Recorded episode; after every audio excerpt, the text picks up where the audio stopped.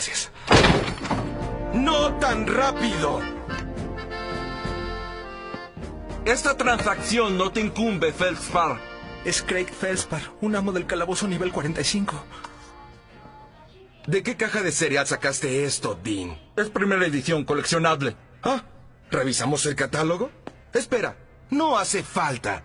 97, primera y única edición. 50.000 devoluciones, todas en circulación. Lo tengo en mi baño, pero no para lectura. Esta tienda no vende historietas, solo vende servilletas. Ah, ¿en serio? Bueno, me gustaría ver una tienda de servilletas que venda un original del sorprendente Hombre Araña 14 con la primera aparición del Duende Verde. ¿En serio? Y si cambias a un tono más respetuoso, tal vez te deje... ¿Qué haces? No teman. Es solo una reimpresión del 93. Si hubiera sido original, no se hubiera cubierto con ella. Me dijiste que era original. Dean. Llegó la hora de hablar. Vamos a escuchar, vamos a poner música. Ya, vamos a escuchar a los ese podcast, este Judas. ¿no? Que ahora no me mandaron ni un saludo los desgraciados Modepoker, ¿no? Ese Charlie, te mando un saludo a mi, ami- a mi buen amigo es Charlie, capitán de meseros de ahí de, los cortes argentinos ahí en Cuernavaca, que nos prometió este cena de fin de año de cortesía de CCC Podcast. No cometemos COVID cabrones, el podcast, ¿no? O el grupo de, de ¿cómo se llama? De chismes, ¿no? Ah, mira, los del CC Podcast acaban de subir el, ¿cómo se llama? El nuevo tomo de- de- ¿cómo se llama? De los seis siniestros. Hace dos minutos. Aunque sí, ¿eh? Ah, Perdóname, papu, por reseñar. Judas, mira, no era que me digas, papu, véndeme. No, ahí te vas, este, Mira, ve, lo estás reseñando, perro, mira, ahí lo estás reseñando. Mira, perro, lo estás reseñando. Uy, pues perdón. Oh, ya vas a empezar de sentido yo. Ya vamos a empezar. Te voy a dar tus cachetadas, ¿eh? Voy a ir hasta allá, hasta donde estás, Monterrey. Para hacer exacto. El papu no tiene fronteras, ¿eh? Y comenzamos con el episodio 110 del CC Podcast. Y estamos Joe haciendo amigos Charlie no haciendo amigos. Eh, la calaca Dorkin. Y pues eh, en esta ocasión, para el episodio 110, trajimos a otro de nuestros refuerzos de lujo, nada menos que Jen. Jen, a mí no me hablen, no, me- no soy para nadie.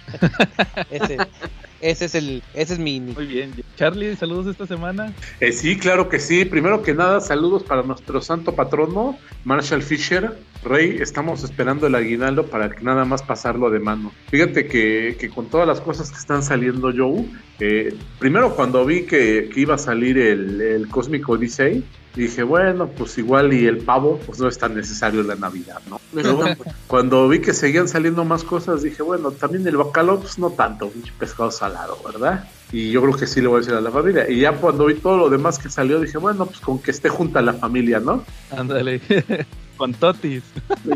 Vamos a tener Totis porque Totis son nuestro patrocinador oficial también del CC Podcast. Entonces ya quedamos saludos para nuestro amigo Marshall Fisher, para toda su comunidad, para el buen Aldo que cada viernes está ahí posteando los mejores memes y dando mucho ambiente en sus ventas. También saludos para nuestros amigos del Mesón Gaucho, ¿no? Para, para Oscar, para Children, para Alfredo, para Edson y para Aarón, que están ahí dando los mejores cortes y el mejor servicio. Si quieren, ahí es el único lugar. Oye, Charlie, platícanos Ah. de las promociones navideñas. Ah, sí, si van y dicen que fueron del CC Podcast, eh, no les damos descuento, pero suena bien chido. Oye, vamos pero a- Papu, que, que está regalando cenas navideñas. No, no, eso no fue ni será, diría José José. También saludos para nuestro amigo el Bebote, para los Silver Rider, los Tortugos, para Alain Rico, nuestro fan desde el día cero. Y para quién más, quién más me falta, porque creo que estoy saludando a todo el planeta, ¿no? Casi. El de los cócteles. Ah, sí, nuestro amigo Elías, el de los mejores cócteles, los cócteles más refrescantes. Un día que quieras refrescar la garganta aquí en Cuernavaca, mira, búscalo, ahí está en galerías. Ahí lo vas a encontrar facilito. Tú nomás preguntas por Elías y ese cuate es más famoso ahí en galerías que, que el Cuauhtémoc Blanco en Cuernavaca. Ah, órale. Oye, saludos también. No se nos olvide, comentemos cómics cabrones. El mejor grupo para hablar de cómics en todo Facebook. También al Papu David. ¿A quién más nos falta? A Carlos Roldán que nos mandó sección, ya sabe que va a haber rating. También este, ¿quién más? A Chinaski, a Etzel Ábalos, a Don Armando también. Saludos a Don Armando. A Quetzal, que es el que nos va a llenar la piñata de Totis. Ah, sí es cierto. Saludos a Quetzal, ya se me estaba olvidando el patrocinador oficial. Sí. Muy bien. Eh, Jen, ¿algún saludo que tengas esta semana? Ah, pues igual, este, saludos. Ahora, ahora que estuve apenas en, en Torreón, bueno, es que estuve en mi gira 2021 y sí me aventé eh, en Torreón una, un fin de semana, y pues estuvo chido. Hasta por fin, bueno, saludos al burro que hicimos una una hora muda improvisada, muy que pues muy improvisada que salió chida, que hasta el, hasta el Adrián tuvo la, el privilegio de salir al aire ahí en, en su llamada. Ah, sí, estuve en vivo. Y, y que les platiqué ahí en vivo la leyenda del CBDVD. Ah, sí, estaba. es que fue, fue un podcast de, de sin tema, de ahí lo que salió de los comentarios se fueron guiando, no sé, no me acuerdo por qué salió el CBDVD, pero eh, fue un eh, fue, Lo, un comparaste con Sammy. Ah, sí, cierto, creo que sí, sí, sí. Estábamos hablando de Sammy igual, no, creo que salió el tema Sammy por el burro, porque creo que su papá lo conoció, no sé. Y este y bueno, también estuve con los de con el calzón por fuera, bueno, por lo menos con Claudio y con Yaya. Ya salió, ya lo publicaron. ¿Cuál? Ese, donde saliste tú. No, no salí yo, o sea, estuve ahí con ellos, o sea, Ah. eh, est- estuvimos jugando y cenando, nada más. Ya no Este, graban. ¿o qué? Sí, claro que sí, todas las semanas, sí, así que ahí ¿Neta? le- el, casi toda la semana, no sé, pero este, ahí está con el calzón por fuera, le recomiendo el segundo mejor podcast de cómics del internet. Eh, sí, eh, nada más es el segundo porque porque ahí no me invitan, aquí sí. Ándale. Oye, yo pensé que ya no grababan, me quedé como en cuarto o quinto episodio de su de su regreso, que estaban hablando de un anime o algo así, y dije, no, no, gracias. No, ahora están este, están otra vez, pero en, en YouTube. Ajá, eh, sí, por eso yo los escuchaba en YouTube. Yo creo que Ah, a lo pues. mejor me dejó de recomendar el, el algoritmo, yo creo. Eh, Yo pensé que no, ya no grababan, pero bueno, Sí, acaban de, de poner uno donde hablan sobre, sobre Dune, pero eh, yo casi no los escucho porque la neta me caga que al Claudio no le gusta nada, es como el, igual- casi igual que el, un tal Adrián, pero nada le gusta, o sea, todo, todo lo, para él todo es basura y yo por eso en mi podcast siempre digo, no, es cuestión de gustos, o sea, igual a mí se me hace una basura y a, y a ustedes si lo quieren ver adelante yo no lo detengo, de- pero ellos no, me caga que cuando algo no les gusta es de, de no, es una basura, una porquería, de No lo vean. que no lo vean. Fíjate que curiosamente, curiosamente eso lo vamos a tocar en el tema principal. Oye, ah, bueno, Cla- ok, perfecto. Claudio es el que tiene la foto de Stanley. no, ese es neto. Sí. sí. Ah, ok. Claudio ahorita no está en Facebook, creo. Sí, sí. Ah, no, No, sí tiene. No, yo me refiero, no, me que- refiero que en YouTube cuando graba tiene ahí una foto de Stanley. con- Ah, ah, ah. No, pues no, ese es neto. Ah, ok. Bueno, muy bien. Saludos, saludos a los de. ¿Cómo es? Con- Con el calzón por fuera. Oye, dijo una gran verdad, ¿eh? Yo les tengo una adivinanza. ¿Por qué el calaca no tiene un espejo en su recámara? Porque es vampiro. No, porque se trolea solo cuando se ve, güey. Ah, ¿Y eso? Pues no ves que con eso que no le gusta nada, yo creo que se ve al espejo y dice, este güey me queda regordo. Sí. tiene sentido, sí. Dice, ah, no, chinga, soy yo. De- después les cuento este cuál fue el origen de, de mi. Ándale. Cuando, cuando, cuando salga en la tómbola el tema de Matt, ¿sí está? ¿Sí está en la tómbola? Matt, sí está. Ok, cuando salga ese tema, ahí, le- ahí les voy a contar por qué me. Ah, órale. Híjole. Yo, yo voy a tener que hablar en el, en el tema pero también pues, sobre alguien que, que tuve que bloquear, pero creo que los escucha, así que mejor no diré nombres. Pero bueno, Ahí ahí nos lo dices y lo censuramos. bueno, ok.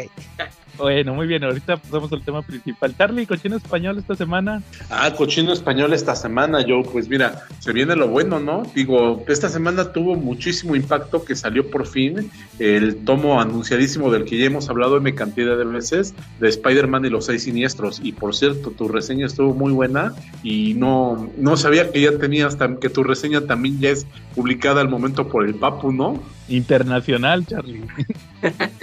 Lo malo es que tuvo por ahí algunas amenazas, ¿no? Que creo que ya no te van, que ya te van a vender, pero puros huevos, ¿no? Para tu desayuno. No, no, no, no, no. El, el papu se, al papu se le quiere y se le compro cada semana. Es, no misericordioso el papo. Sí. Oye, yo, yo habl- hablando de eso de los seis, que este, de- después de que tuviste esta cochinada que se llama Ant, ¿qué te pareció aquí el arte de Eric Larsen? O- oye, sí quería hablar de eso. Fíjate que sí se nota, sí, sí se nota que Ant está hecha por Eric Larsen. Eh, Sí, sí, sí comparten ciertos, pues, pues ciertas eh, ahí pa- partes parecidas, ¿verdad? Sí, sí las comparten, pero obviamente pues se, puede generando bastante su, su dibujo y sobre todo que, que ya no manejen tintadores. Ándale, o sea, se- sí, eso, lo que tenía en el hombre araña es de que tenía un intentador y como que sí le, le hacía el parillo, pero si te fijas también, o sea, el diseño de página, o sea, sí le, sí le echaba ganas. Acá Sí, ya claro. ya está así muy, eh, bien, parece un sketch. Sí, sí, de hecho me parece que era Randy Emberlin y Katie y Kate Williams eran sus Terry, hasta Terry Austin más bien era creo que era el su entintador. Órale. Entonces ellos eran sus entintadores en, en, en Amazing y pues en Ant, o sea, cosa rara que salió el mes pasado, que ya va a salir creo que el número 2. Sí, O sea, lo está, eh, lo- está saliendo otra vez Ant, porque ese ya había salido como en los noventas por ahí, ¿no? sí, acá es una versión nueva, de hecho... ah, es una nueva serie, ok. Pensé que eran reimpresiones, porque sí le llegué a ver por ahí la portada. Sí, Eh, fíjate y ahora lo está haciendo Eric Larson. lo compró, eh, Eric Larson compró los derechos. De hecho, Oh.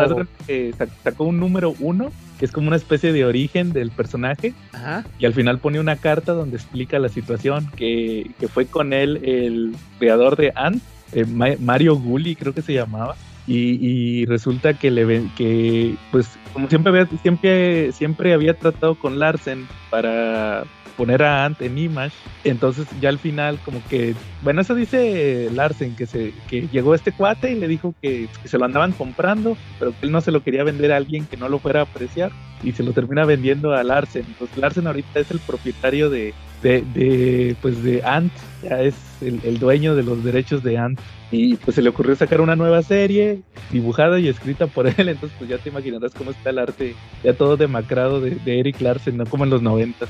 Pues no sé, tiene años que no veo algo de Eric Larsen, pero bueno, sí, sí te, sí te creo. Sí, pues ya ves con el Savage Dragon, placa que tanto me decían que, que ya estaba bien, bien feo. Sí, ahí ya se empezó. Sí, no, fíjate que su estilo sí me gustó mucho en el de los seis siniestros, nada que ver. Ya, acuérdate que yo también tengo el de cuando Eric Larsen creó el look definitivo de Venom. ¿Te acuerdas cuando le puso la lengüota y la quijada tipo alien? Ah, sí, el de la isla, ¿verdad? Así es, sí, esa. Entonces, pues él es el creador de ese Venom que tanto me gustaba, eh, así alienoso, ¿verdad? Que, que de hecho, la semana pasada que, que, que platiqué del Venom de Tony Cage, se me pasó decirles que, que un punto que me gustaba del dibujante Ryan Stegman, que yo lo conocía por Superior Spider-Man, es que ahí en Venom se nota que el cuate es bien fan de McFarlane. Porque y, su Venom, y, y el Donny Cates también. Sí, porque su Venom más de cuenta que no, no tiene la quija. Sí, o sea, obviamente cuando se pone así muy, lo, muy locochón o que pierde el control, le sale la quijadota y le sale así la lengua y los dientes así todos ba- babeantes. Pero cuando el Venom está normal, le pone la boca como McFarlane. O sea. No, con la sonrisa igual de, de McFarlane. Y pues sí, que ya cuando, cuando es así ya monstruoso, pues ahora sí ya lo dibuja normal. Pero se nota que, que está muy influenciado por McFarlane. De hecho, hay una parte donde se pone unas pistolas y, y así, se parece. Órale. De hecho, de hecho, en el último número, que es cuando, cuando ya llega el hijo de, de Eddie Brock, que es el que se vuelve el nuevo Venom, le pone cadenas al... al- Ah, al- sí, eso sí la vi, esa imagen. es como el como que la reversa, ¿va? Ahora, ahora Venom le regresa a McFarlane, le copia Eh, a McFarlane, a Spawn. Bueno, muy bien. Entonces, Charlie, nos platicabas de, de los seis siniestros. Sí, obviamente, pues de ese ya hablamos pues hasta el cansancio. Digo, yo ya hablé todo lo que tenía que hablar de tomo, pues ya lo único que me queda es decirle que lo compren, está buenísimo. Aunque la verdad yo aún no encargo mi copia. Pues yo espero que hay suficiente abasto y pues la voy a comprar ahora que llegue el aguinaldo. Eh, también salió la continuación de Spider-Man, la que ustedes dicen que le saca sarpullido nomás hablar de esa serie, ¿no? Ahorita. La de Nick Spencer. Efectivamente, ¿no? Donde después de la tronada de cuello y todo lo que ha pasado con Spider-Man, este, lo que viene. Entonces, pues esa también, porque pues ya, ya ustedes han hablado ampliamente de todo el sarpullido que le saca esa serie. Es que yo al, al- al tomo anterior estaba bien raro. El que salió ¿Dónde antes sale de el, el- ¿Cómo se llama? eh, Kindred. Kinder. Sí, ese estaba bien raro la, la lógica de que era- eran, eran puros sueños, eh, sueños sobre sueños. Sí. Como las películas de que está soñando el personaje y luego lo matan y despierta y luego resulta que todavía está dormido, así doble sueño, ¿ah? O sea, está bien raro. Ya no lo entendí, la neta me, me desesperó. Yo creo que si compro este nuevo, pues primero necesito releer el, el anterior, que les digo, no, batallé mucho para entenderle y como que no avanzaba mucho la historia. Bueno, ¿a- ¿algún otro Charlie que nos querías platicar? Pues de tomos en español, pues ya nada más ahorita pues estamos esperando, como les decía, el Cosmic Odyssey. ¿Tú por cuál estás? ¿Tú cuál estás esperando ahorita? Yo, yo voy más sobre eso, sobre el Cosmic Odyssey. Y ya platiqué de él también. Eh, yo creo que el que estoy esperando es el de Hawkeye, el tomo 2. Ah, eso también es bello y ese ya es inédito, ¿no? Sí, pues ya, ya ves, ya no sé si recuerdas que tenemos platicado que aquí en México nunca se terminó la serie de Hawkeye. Sí, la de este. La De de, Matt ah, de Fraction. Matt Fraction, sí. Se Sí, sí quedó me dijeron. inédito. Y Pues, ya lo van a, ya lo van a seguir. Y ya van a, ya anunciaron el tomo 2, que ya trae el, el- la otra mitad de la serie, que se quedó incompleta. Ay, que entonces son tomos, son tomos gruesotes entonces. Sí, son dos hardcovers. Órale. Por cierto, eh, me acordé de ustedes la otra vez estaba en este en Walmart y pasé por la sección de libros y vi los de cochino español y dije, ah, mira, estos son los son de los que hablan aquellos y, y nada Sí. más me, eh, se me hizo muy chido uno de, de Miracle Man o Marvel Man como este sea, Ah, este con las las versiones de este Alan Moore, estaba muy chido el en Ah, hardcover sí, y todo. Dije, Y e- ese solo tengo. Aunque sea coche en español, pero así lo tengo. Y haz de cuenta que ahorita ya te lo rematan porque quieres saber la realidad. No, no, Ah, sí. no se vendió. Lo anunciaron con bombo y platillo cuando lo anunciaron en Estados Unidos. Eh, ya ves que Marvel recupera los derechos o obtiene Sí. los derechos. Entonces anuncian, no, que nos vamos a traer eh, Miracle Man también en español, en dos hardcover, en un hardcover. ¿verdad? Sacan el primero y luego sacan el segundo y hasta ahí le dejaron. De hecho, la Calaca y yo los juntamos. Ah, pues yo te los mandé, ¿verdad, Calaca? Fue el Sí. primero que te mandé. Los conseguimos aquí en Comic Castle Monterrey, dudos, y ahí conseguí todos. O sea, lo, el final de Alan Moore, ahí lo conseguí. Ah, pues tú, fui- el- la- aquí Adrián fue el que me avisó que ahí los tenía. Yo no me había dado cuenta. Y ahí voy, y ahí voy corriendo. Después del segundo tomo hasta el último que ustedes tienen, ¿cuántos números faltan? Pues como, como seis, Sí, son otros seis. Es el es chido, Charlie. lo del arco del Olimpo. Consíganmelos, ¿no? No, y ya no hay, se acabaron. Déjenles copias a los de No, no, ustedes. es más, a mí, a mí me falta un. Ah, no, me falta un número, pero. No, te falta uno de Gaiman. Yo sí lo tengo. pues el único, el último, ¿verdad? La última copia que había en México de Miracle Man de Nick Gaiman, el número 6. Oye, entonces sí, este, ah, sí, ese de Miracle Man, de hecho, haz cuenta que ese que viste es un remate, donde te los dos tomos, creo que a 300 pesos. Pues no, me- no, me, fi- no me fijé el precio porque dije, ah, ya lo tengo. Nada más que sí, sí, se me hizo chido. pero Y el está formato. muy padre. Y, y te digo, se quedó inédito y pues es otra de las historias de terror. Y curiosamente fue en las mismas fechas de Hawkeye también cuando lo sacaron. Ah, sí. Sí, más o menos. Y entonces ahí, ahí mucha gente se quedó sin, sin terminar eh, de leer Miracle Man, pero la realidad es que no llamó la atención. Oye, también hablando de cochino español, ahorita que platicaste justamente eso de Miracle Man, me acordé de otro chisme. Fíjense que esta semana hubo un live en Facebook de Panini.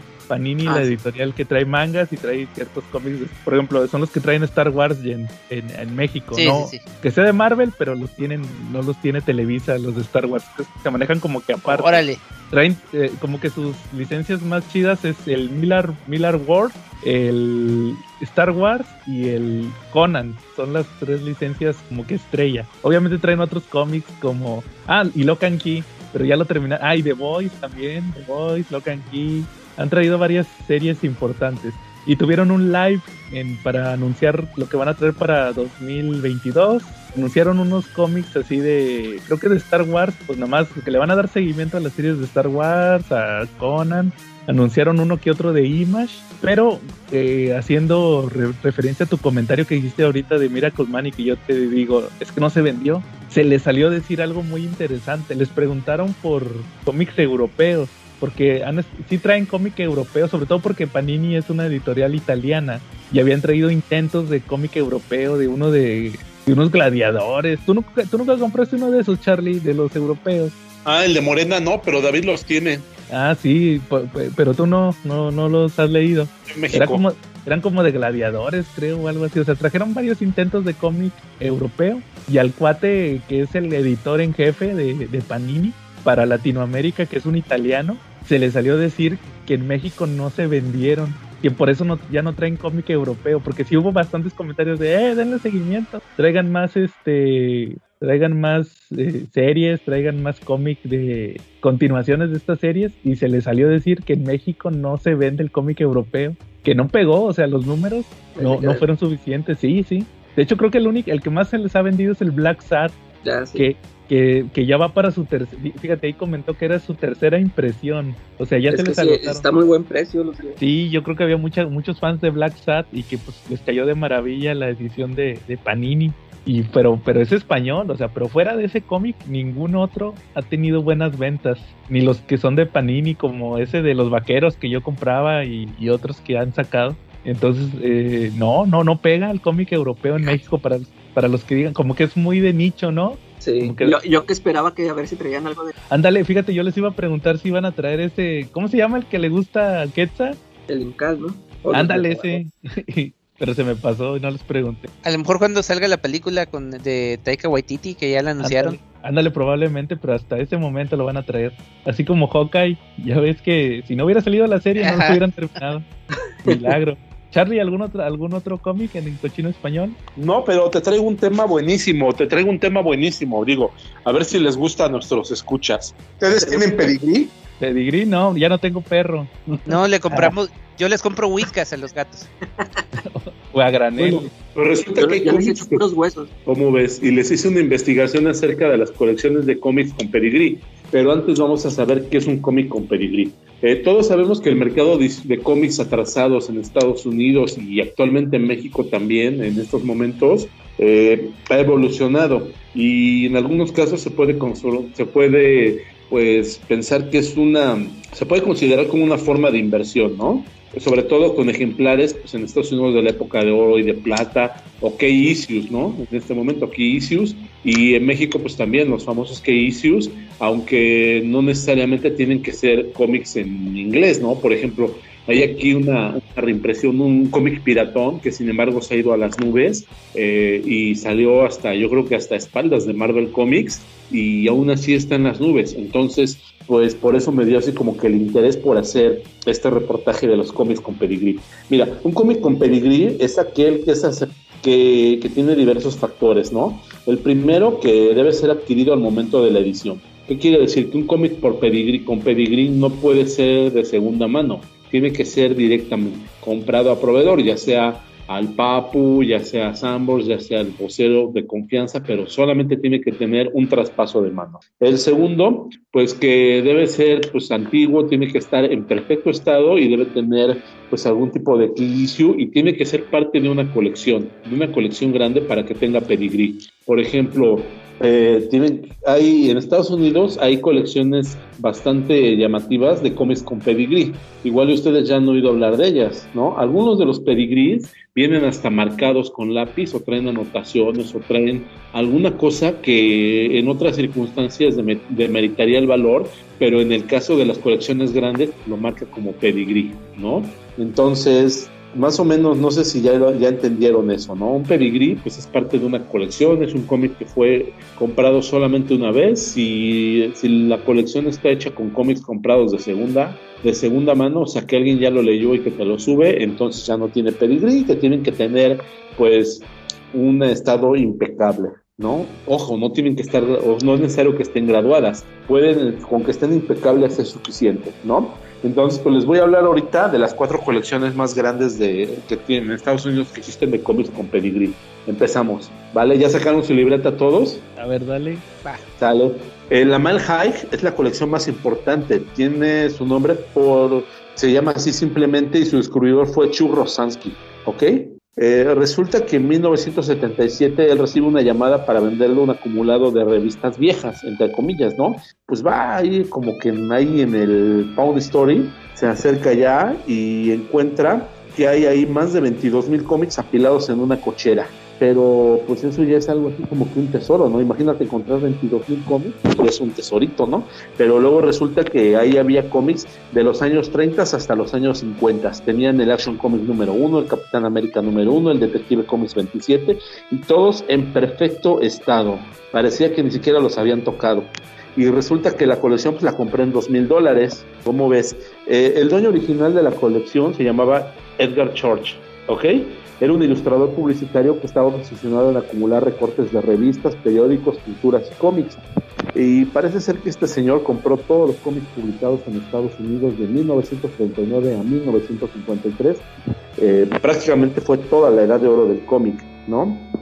Pero a lo mejor ni siquiera los leía, simplemente los guardaba y los coleccionaba porque lo que le gustaban eran los dibujos, él era un diseñador gráfico, ¿no? Entonces, pues en 1977 enfermó y pues antes de que sus hijos tiraran todas las revistas, pues se les ocurrió vender los cómics y fue cuando fueron salvados por George, ahí en ese mismo año, en 1977 y dice que actualmente se ha identificado el 80% de la colección eh, por medio de los primeros compradores y las marcas del dueño original, como ves. Y pues ese es un ejemplo perfectísimo de lo que se trata un cómic con pedigrí, ¿no? Tenemos por ahí una punta que dice que el All Star Comics, con la primera aparición de la Liga de la Justicia en América, lo vendieron en 2006 en 56 mil dólares. ¿Cómo ves? Digo, nada mal, era un cómic que ya está venía marcado y traía algún tipo de apunte. ¿Cómo ves? Pues muy bien, yo lo bajé gratis. Eh, tengo otro ejemplo y también viene con la historia, la Tom Riley Collection. Tom Riley no tiene nada que ver con, con la tía May, claro, ¿no? Eh, nada más que esta historia es un poquito trágica, saquen sus Kleenex. Resulta que había un, chavo en San Francisco que empezó a coleccionar cómics en 1939. Le gustaban mucho los superhéroes y pues él se llamaba Tom Riley, obviamente. En 1942 fue enlistado en el ejército y pues sus papás, como sabían que le gustaban los cómics, pues se los compraban, ¿no? Cada que salían sus cómics se los compraban, todos los que salían, porque querían que pues su hijo cuando regresara tuviera mucho que leer. Imagínense que no, quién no hubiera por tener unos padres así, ¿no? Imagínate que te fueras de viaje y que regresaras a tu casa y que tuvieras todos los cómics que salieron que te los compró tu papá o tu mamá. Y eliminó totalmente la barrera mental de decir es que no sé cuál compras o es que qué tal si ya lo tienes, ¿no? O qué otro pretexto generalmente pone.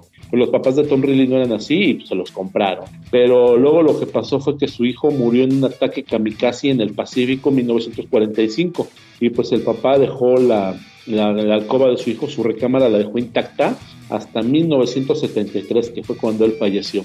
Entonces resulta que después, años después, en una convención de cómics, unos parientes de los Riley llevaron cajas y cajas de cómics de la Edad de Oro y pues resulta que los coleccionistas quedaron pero perplejos al ver esas bellezas y compraron todo lo que pudieron.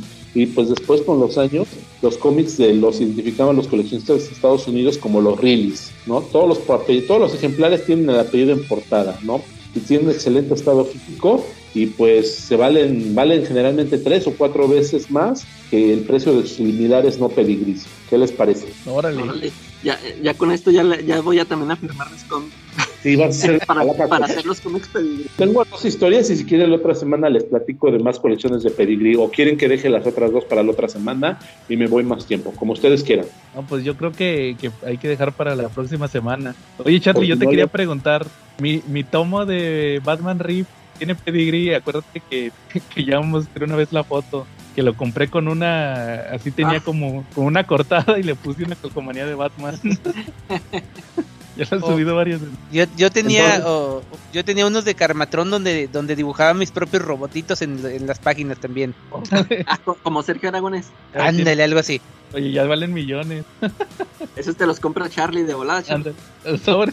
Ahora, pues luego, luego te hacemos una cotización. Tienen que pasar muchos años. Digo, yo lo estoy hablando de cómics de la edad de oro, de los 30, de los 40 y que fueron vendidos 30 años después, en 30, 40 años después en Estados Unidos, en los 70, en los 80. Entonces fue cuando empezó el fenómeno de los pedigrís. Pero, pero pues no, como los de ustedes, no, que tienen hasta embarrada la, la torta de mole que se zambaron. Épale, pensé que ibas a decir otra cosa. Son los de. No, no, no, reprobados, reprobados en la clase de pedigrí. Pues yo una vez, yo, yo una vez este le cayó tantito refresco a un Spawn número 2 y este en, en inglés, que estaba en perfecto estado y aún así lo vendí. Órale. Te le dijiste, traía así. No, me lo vendió este Chuy, el del etcétera. Órale. O sea, él me hizo el favor y no sé cómo lo hizo, pero sí lo vendió toda la, la colección. Ah, bueno. Hey, saludos cabrón, escuchas del CCPO Podcast. Bienvenidos a la sección en donde les voy a contar de las novedades por parte de Panini Manga que de lo que vendría siendo la primera semana de diciembre. Entre las cuales tenemos de 119 pesos el número 15 de The Promised Neverland, el número 21 de Bungo Stray Dogs y el 6 de Rent a Girlfriend. Mientras que de 129 tenemos el 3 de Doro Hedoro, 8 de Gigant, 13 de Mob Psycho 100%, Bake Monogatari número 7, Kaguya Sama Love is World 13 y en 199 pesos Shaman King 13 también y The Legend of Zelda Link to the Past. Que recuerden si desean adquirirlos, los espero aquí en Avenida Tamaulipas, esquina con Alfonso Reyes, cerquita de Metro Patriotismo. Si les queda muy lejos, también se los puedo mandar hasta la puerta de su casa por correos, Mercado Libre o Shopee. Solamente vayan al canal de YouTube, checa tu manga y ahí en cualquiera de los videos se van a poder encontrar links a mis redes con los cuales van a poder mandar un mensajito con su pedido al inbox. En esta ocasión, para las risas, tenemos eh, Kaguya Sama, cuya comedia se basa en el absurdo de que la pareja principal de enamorados no se quiere confesar porque tienen esta visión de que el amor es una guerra en donde pierde el que se confiesa y prácticamente le estaría cediendo el control de la relación al otro, por lo cual Kaguya y Shirogane siempre están buscando formas de hacer que el otro se confiese, lo cual, pues bueno, suele resultar en cosas bastante estúpidas. Ahora bien, los mangas escolares por lo general tienen esta época donde los clubes hacen un festival, realizan diferentes actividades, buscan ganar dinero, entretenerse, divertirse. Y en los que además, por lo general, por la época del año, también suele haber fuegos artificiales y suele ser una muy buena ocasión para confesarse. Curiosamente, últimamente, Además, estos dos personajes han estado entrando en razón y pensando que sería bueno que ellos se confesaran en lugar de esperar a que el otro lo haga u obligarlo a hacerlo. Así que Kaguya comienza a tomar la delantera y busca algunas formas algo absurdas de entregarle un corazón a Shirogane, que según la leyenda de esta preparatoria es como vas a lograr el amor eterno. Sin embargo, después de varios intentos fracasados, Shirogane la sorprende ya que la invita prácticamente a una cita y se divierten bastante paseando por todos los puestos del festival escolar. Sin embargo, al final de este número le va a hacer una confesión a Kaguya que la va a dejar fría al igual que todos los lectores. Y el romance en Ralta Girlfriend es algo diferente, ya que tenemos a un tipo bastante patético. Kazuya, nuestro protagonista, rentó a una novia. Y es tan estúpido que la presenta como una novia de verdad ante amigos y familiares, provocando un montón de enredos. Lamentablemente, estos enredos también le tocan a Mizuhara porque no solo viven súper cerca y van a la misma universidad, sino que hasta sus abuelas se conocen, por lo cual es un super pedote para los dos. Hasta ahora han logrado mantener la mentira por casi un año. Y además, ahora Mizuhara le pide a Kazuya que le ayude con otra de sus amigas que también es novia en renta, pero que es muy tímida. Así que pues bueno, van a hacer una especie de práctica. Sin embargo, durante la cita de Kazuya con esta chica, que está resultando bastante linda, pero en exceso tímida, que o sea, no sirve para ser novia en renta, los descubre nada más y nada menos que su exnovia. Y aquí es lo peor que les podría haber pasado, ya que su mentirota es descubierta justo por la peor persona. Otro que es de risa, pero que pues también es como una parodia, pero medio en serio, pero medio riéndose de los clichés. Es Mob Psycho, que pues bueno, en el número anterior tuvimos una pelea épica en donde además explicaba paso a pasito todas las fases por las que atraviesa un héroe mientras pelea contra alguien más poderoso para al final derrotarlo. Pues bueno, aquí Mob se enfrentó al líder de Garras, una asociación terrorista que buscaba la dominación mundial, lo derrota y ahora pues tenemos un número bastante calmado en donde Mob vuelve a la escuela a intentar enamorarse, a su trabajo en donde era estafado y además se van a enfrentar a un nuevo enemigo, un brócoli gigante. Sí, eso es mucho más dentro del espíritu de la serie, de lo que estamos acostumbrados. Un brócoli que además se va a volver una especie de dios y del cual se van a intentar aprovechar nada menos que Mob y además Oyuelo. Bakemonogatari es una serie muy singular, adaptación de la serie de las eh, light novels de Inicio Isin, en donde Araragi, un protagonista muy curioso, se enfrenta a lo extraño. En este caso en forma de fantasmas, espíritus y hasta demonios. Bueno, él se encontró con una vampira y fue convertido en un vampiro. A partir de ahí comenzó a atraer la extrañeza. Una chica gato, una chica vampiro, una chica caracol, una chica cangrejo y ahora una chica mono. En este número además se va a encontrar con la chica víbora. Y como es un ser tan bondadoso a todas y cada una de ellas ha intentado librarlas de su maldición. Así que en este número vamos a ver cómo Araragi, además de despedirse del monje que lo ha ayudado durante este largo trayecto, pues ayuda a la chica víbora el manga está mucho más entretenido de lo que parece, además de que cuenta con el arte de Oh Great, que es súper espectacular, con chicas lindas, grandes expresiones y buenos momentos de acción. Luego vamos con Promised Neverland, que es una serie pues entre de misterio, acción, un poquito de miedo. Eh, es Pollitos en Fuga, el manga. Aquí los pollitos ya se fugaron de la granja.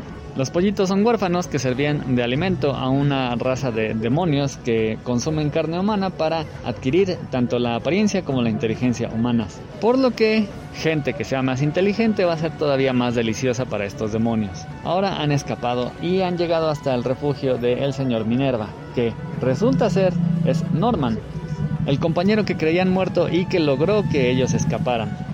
Norman no solo logró sobrevivir, sino que, pues bueno, llegó hasta las instalaciones de Minerva, lideró el escape de otros niños y ahora ha ideado un plan para desaparecer para siempre a los demonios. Sin embargo, y curiosamente, Emma no está tan de acuerdo con este plan. Por lo que apenas se vuelven a encontrar, ahora están enemistados ya que Emma no quiere que Norman realice su plan. Así que tiene una pequeña esperanza que es ir más allá de los siete muros, otra parte de la historia del señor Minerva. Sin embargo, los siete muros son algo que realmente no se sabe si existen y si existe, se dice, no tienen punto de retorno. Sin embargo, Emma apuesta a este plan ya que implicaría que todos puedan convivir en paz. Tiene poco tiempo y además va contra las posibilidades casi absurdas de el no retorno para detener el plan de Norman. En Bungo Stray Dogs, la agencia de detectives, pues bueno, se va a enfrentar nada más y nada menos que a otro plan de dominación mundial. Así es, señoras y señores. En este caso, los ángeles eh, caídos, me parece, no, la decadencia de Los Ángeles. Es una organización malvada que busca la dominación mundial convirtiendo a todos en vampiros para que sigan sus órdenes. La decadencia de Los Ángeles, pues bueno, primero intentó desprestigiar a la agencia de detectives, ahora viene con este plan de dominación, el cual, pues gracias a los poderes de el jefe de la asociación, tanto de otros que ha conseguido ya zombificar, puede lograr que toda la población mundial se convierta en zombies vampiros en tan solamente cuatro días. La agencia de detectives no cuenta con mucho tiempo para intentar evitar este plan, pero afortunadamente tienen miembros muy poderosos. A Rampo, que tiene el poder de deducción más increíble de todo el planeta, y además gracias a todos los peligros que han enfrentado como la mafia y otras asociaciones terroristas, ya cuenta con un buen de experiencia y bueno, traen un plan que esperemos sea bueno para detener a la decadencia de Los Ángeles, cuyo jefe es además el jefe de la milicia que se supone debería cuidar al planeta. En Dorojedoro, que tiene una edición hermosa ya que su sobrecubierta tiene ah, detalles con relieve en registro de barniz, tiene páginas a color tanto laminadas como no. Eh, viene una historia bastante peculiar ya que pues bueno tenemos a Caimán, un tipo que fue transformado en un caimán por parte de un brujo. Los brujos y hechiceros viven en Hall, una especie de mundo aparte, del cual vienen a nuestro mundo a experimentar y diseccionar y hacer cosas malas con su magia a las personas que habitamos aquí. Por lo cual, pues bueno, a Caimán le tocó y lo convirtieron en uno. Él busca averiguar quién era, ya que a partir de eso perdió su memoria. Para eso cuenta con la ayuda de Nikaido, una chica bastante fuerte y ahora, ya que pues bueno, están bastante desesperados por encontrar su identidad, van a dirigirse directamente al mundo de los hechiceros, así que se van a disfrazar y van a intentar localizar a aquel que lo convirtió en caimán. Sin embargo, dentro del mundo de los hechiceros hay unos tipos bastante carismáticos y guapos además que tienen la cabeza de caimán y gracias a sus magias, hechizos y poderes han logrado revivir esta cabeza para que les diga quién era. Así que vamos a ver quién de los dos averigua primero quién demonios era caimán. Ahora, Gigan y Shaman King están llenos de peleas. Gigan es pura acción. No pregunten por qué, pero fuimos invadidos por demonios. Un demonio ya destruyó Estados Unidos. Otro demonio se supone que tenían que destruir Japón, pero fue vencido por Chijo. Eh, también conocida como Papiko, una actriz porno que se vuelve gigante. Pues bueno, como el demonio de Japón fue derrotado, el de Estados Unidos cruza el océano y llega hasta acá. La bronca no solo es que es gigante, tiene fuego y además provoca con ondas de suicidio que la gente se quiera quitar la vida. Afortunadamente está Papico para defendernos. Y aún mejor, ella se encontró con el resto de la tropa que le brindó estos poderes de volverse gigante. Así que sí, es una batalla bastante ruda, pero muy chida y muy difícil. Y justo cuando todos se combinan, ya que le están echando bolita a este Satán gigante, y creen que van a ganar, aparecen otros cuatro demonios. Bastante chido. Mientras que Shaman King es este manga de peleas que jamás se escondió, dijo desde un principio, yo soy un manga de peleas, va a haber un torneo y todo va a pasar alrededor de eso. Así que todo el tiempo tenemos peleas, pero también tenemos una muy buena historia. Por ejemplo, ahorita en medio de la pelea de Lukist y Marco nos enteramos de su pasado como aliados. Mientras que en la batalla de chamanes, nada menos que Len, Jorojoro y Chocolov cuyo grupo se va a enfrentar a un grupo de chamanes cuyos espíritus acompañantes tienen un poder divino. Sí son enemigos muy duros, pero tanto Len como Chocolov acaban de revivir, por lo cual su poder espiritual aumenta y además Chocolov viene con un espíritu acompañante extra. Además, yo, el protagonista, se va a encontrar con una chica muy singular que busca agrupar a los más poderosos del torneo para lograr conquistarlo. Sin embargo, yo sabe que ninguno le va a ganar a Hao y aún así viene una pelea en contra de esta mujer. El de Zelda que les digo pues es una adaptación al cómic de este videojuego, está entretenido, además cuenta con la particularidad de que está en sentido de lectura occidental, es decir, no se lee de atrás para adelante, ya que bueno, este cómic fue lanzado primero en Estados Unidos, pero el artista y escritor es un japonés. Este además es totalmente a color con hojas laminadas, sin embargo, el arte no es el más recomendable. Así que bueno, yo creo que queda para verdaderos fans de Zelda y completistas que hayan comprado los volúmenes anteriores. Además, pues bueno, algunos números, como Dorohedoro, Kaguya-sama y Bake Monogatari, incluyen una postal que al reverso trae un calendario, un detalle muy bonito por parte de Panini. Y eso es todo por ahora. Gracias a Dios se acabó esta sección. Volvamos a la programación normal. Eh, Calaca, ¿algún tema que traigas esta semana? No, ahora no vi nada. Si quieren comentemos la serie de Hawkeye. Oye, Espérense, yo, yo sí tengo antes ah, de la Hawkeye, déjame, déjame les comento así rápido de que este pues eh, me retrasé un poco en, lo, en mis lecturas eh, ahora con, mi, con mis viajes, pero eh, esta semana pude leer la, la, nueva historia de The Orville que le están sacando en historia de dos números. Se llama Artifacts, que no sé si para los que saben The Orville es este programa de Seth MacFarlane que dijo, no, pues si no me inviten a hacer Star Trek, yo hago mi propio Star Trek con juegos de azar en mujerzuelas. Y empezó esta serie de The Orville, que es básicamente Star Trek, igual un capitán en una nave, pero con más comedia. Al principio, para la temporada número 2, empezó a poner bastante más dramática. Y este Dark Horse está haciendo eh, historias en cómics que pues ahí mientras eh, se estrena la temporada 3 ya a principios del año que entra y pues está están están buenas sí sí valen la pena este este de The Orville no sé si, si han visto el programa. No no y es, es este animación o es live action no no no es live action o sea y te digo en serio está mejor The Orville que Discovery o sea es más The Orville es más es más Star Trek que los Star Trek que hay ahorita bueno algo algo así. Este sí sí me está gustando mucho cómo cómo lo está manejando este McFarlane o sea mucha mucha nostalgia, mucho, y pero, o sea, deja tú, tú dices, eh, es humor pendejo así tipo este Family Guy o Ted, pero no, o sea, las historias son bastante profundas, bastante, o sea, quedarían perfecto en un en una de, de como capítulo de The Next Generation de Star Trek o algo así, pero sí, sí está muy buena, la serie sí la recomiendo bastante y los cómics los, cómics también. Órale, de, hecho ahorita cuando mencionaste que eran de Seth MacFarlane, pues yo pensé que iba a ser una parodia o algo así. No, o sea, es eh, así lo vieron al principio, o sea, mucha gente lo, lo luego luego la dice, ah, es una parodia, pero he, leído muchos comentarios, especialmente de un, un, episodio, bueno, un episodio doble que, ah, se me olvidó ahorita el nombre, ahorita, se, ahorita les digo, pero está increíblemente bueno, o sea, si lo, lo pasaran en cine, este, o sea, parece una película, o sea, la una batalla entre cientos y cientos de naves en la órbita de la Tierra está increíblemente buena, en serio. Oye, pues yo digo que por eso mismo no, este, no, no lo invitaron a hacer, a, hacer un verdadero Star Trek, ¿no? Como que todos dijeron, no, este va a venir a hacer todas sus, no, no, no, pero sí, la, la sí está muy buena y, le digo, es lo que acabo de leer el cómic y sí le recomiendo mucho la serie y también así nuevo eh, acabo de terminar, por, por fin salió toda la de eh, Gru de Sergio Aragones conoce a Tarzán.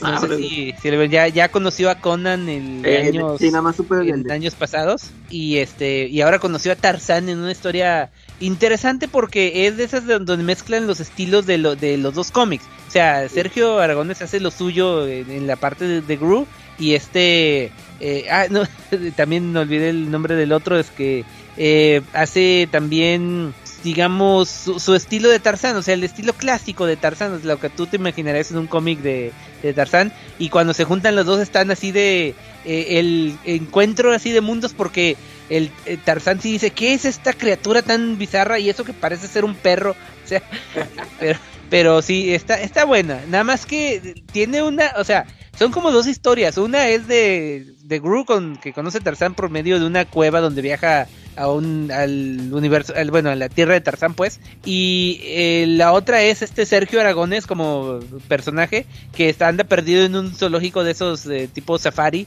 que no y, y no lo encuentra, este Mark Avenir no lo, no lo encuentra y, y bueno, esa está, está como que de sobra, no sé por qué él insiste en meterse en sus... es que ya ves que le pegaron, su- le pegaron sus cómics esos de Destruye Marvel, Ah. Destruye DC, Destruye No, Star bien, Wars. Los de unos autobi- autobiográficos que estuvo sacando hace poquito está eh, sí estaban chidos pero sí o sea me- los de pero para Gru por ejemplo me gusta cuando me gustaba cuando hacía el intro nada más y la despedida pero ahora que se tiene que meter básicamente en las historias y sí se me hace como que muy de sobra pero está bien o sea está bien. Y bueno este la otra serie que empecé a ver acaba de salir una serie de animada llamada The Freak Brothers no sé si la, la conozcan eh, basada en los cómics de Underground de The Fabulous Furry Freak Brothers de los de, de los 60 de ese, pero ese sí es cómic Underground, es de este el autor, si no me equivoco, Gilbert Shelton, algo así. Y eh, estos cómics yo son unos, unos cómics que yo quise leer hace, bueno, eh, hablando de cómics, yo crecí con Rius. O sea, Rius fue una de mis máximas influencias en, en mi vida, no solo en los cómics. Y uno de, de, de sus libros, no sé si han llegado a leer el de La vida de cuadritos. Sí, fíjate vez. que yo nada más, yo nada más leí el de La Panza primero. Es el, es el que tenían en la casa Ah, cuando. No, mi papá sí tenía muchos y luego yo, yo empecé a comprarlos. Pero ese de la vida de cuadritos es sobre la historia de los cómics. Y, o sea, está muy, muy bueno. También ahí aprendí un chorro de cosas, muchos cómics que algún día dije, ay, algún día los voy a leer, los voy a comprar. Ahora lo estoy haciendo gracias a la era digital. Estoy leyendo, por ejemplo, los de Pogo de Walt Kelly que este también son de los que le- eh, me enteré ahí en ese en ese libro y entonces uno de ellos que me llamó la atención era este de, de Fabulous Furry Freak Brothers que son tres hermanos hippies en los 60 que se la pasan buscando y consumiendo drogas, ¿ok? Y entonces, este, de hecho ya tengo la, ahora que salió la serie me acordé y ya conseguí, ya me conseguí los cómics ahora sí para leerlos. Y eh, la, la serie de televisión, la serie animada, es, es animada, eh, es con las voces de John Goodman, este, ah, ¿cómo se llama este Carnage? Eh, Woody Eh, Harrelson. Sí. Woody Harrelson y Pete Davidson, que ahorita está agarrando, bueno, tiene más fama de con quién anda que lo que hace él, o sea, porque ahorita anda con Kim Kar- Kardashian, pero sale, sale en Saturday Night Live y eh, sale en de, de Suicide Squad, es el primero que matan, es el que los traiciona según Ah, este Bla- Era tu, amigo, Claca, tu amigo. este, este- Chávez, Chávez. ese mero. Ah, lo conoces. Sí. ¿Te parece? Bueno, este es él. Bueno, ellos tres hacen las voces, más Tiffany Haddish hace la voz del gato, que también es parte importante de, de la, de la historia. Y bueno, en la, en el- la serie animada, los eh, Freak Brothers eh, consigue, bueno, consumen una, un hongo, bueno, una cepa de marihuana, no sé cómo se diga, eh, una marihuana así súper increíblemente potente que se quedan dormidos en el 69 después de ir a Woodstock, nada más que se equivocaron de Woodstock en vez de ir al Woodstock de, de Washington, digo, de, de Nueva York se fueron al Woodstock de Georgia y ahí andaban buscando el, el concierto entre los duraznos. Y, total que se consumieron esa droga en su sótano y se quedaron dormidos hasta el 2020, ¿ok? Despertaron en el 2020, eh, ya la- construyeron, eh, tumbaron su casa, construyeron otra casa encima de ellos, de su, del sótano ahí quedó sellado, quedaron ellos sellados, y ahora despiertan en el 2020 y es la cosa es el contraste de culturas de ellos, acá todos hipiosos y, eh, bueno, se me hizo muy chistoso, chistoso que eh, están tratando de salvar a la humanidad de, de la invasión de los robots, de los de las máquinas, pues, porque todos tienen este, celulares y todo, todo está automatizado. Y bueno, está, está bastante buena la serie. El, el cómic, les digo, por fin lo, lo conseguí gracias a que me acordé de la, de la serie y ya me voy a poner a leerlo. Pero está muy bien, o sea, está el contraste acá de lo hippie con lo actual y la- las voces están geniales y la historia está muy chida. Han salido dos capítulos y se los recomiendo. De Freak Brothers nada más, le quitaron los, los otros dos palabras. Está muy buena. Órale. Oye, ¿cuántos, ¿cuántos cómics salieron de esto? Mira, no sé exactamente. eh, La colección que, que hay es, son reimpresiones porque salían como tiras dentro de, de revistas, dentro de, de, otras eh, publicaciones underground. Pero salió una serie de, de cómics de eh, 13 números más un número 0 es de Ripoff Press durante los 80s y esa es la que conseguí con donde se supone que hacen la reimpresión de todos los, los cómics que salieron y a ver, a ver qué tal están. Yo ahí les digo ya después que los lea. Va, Y ya, Bueno, ya- eso es lo que he estado viendo y leyendo últimamente. va, ahora sí. Y ahora sí, pues vamos a hablar de esa adaptación que yo creo en lo Ah. personal que fue una adaptación que yo había esperado por mucho tiempo.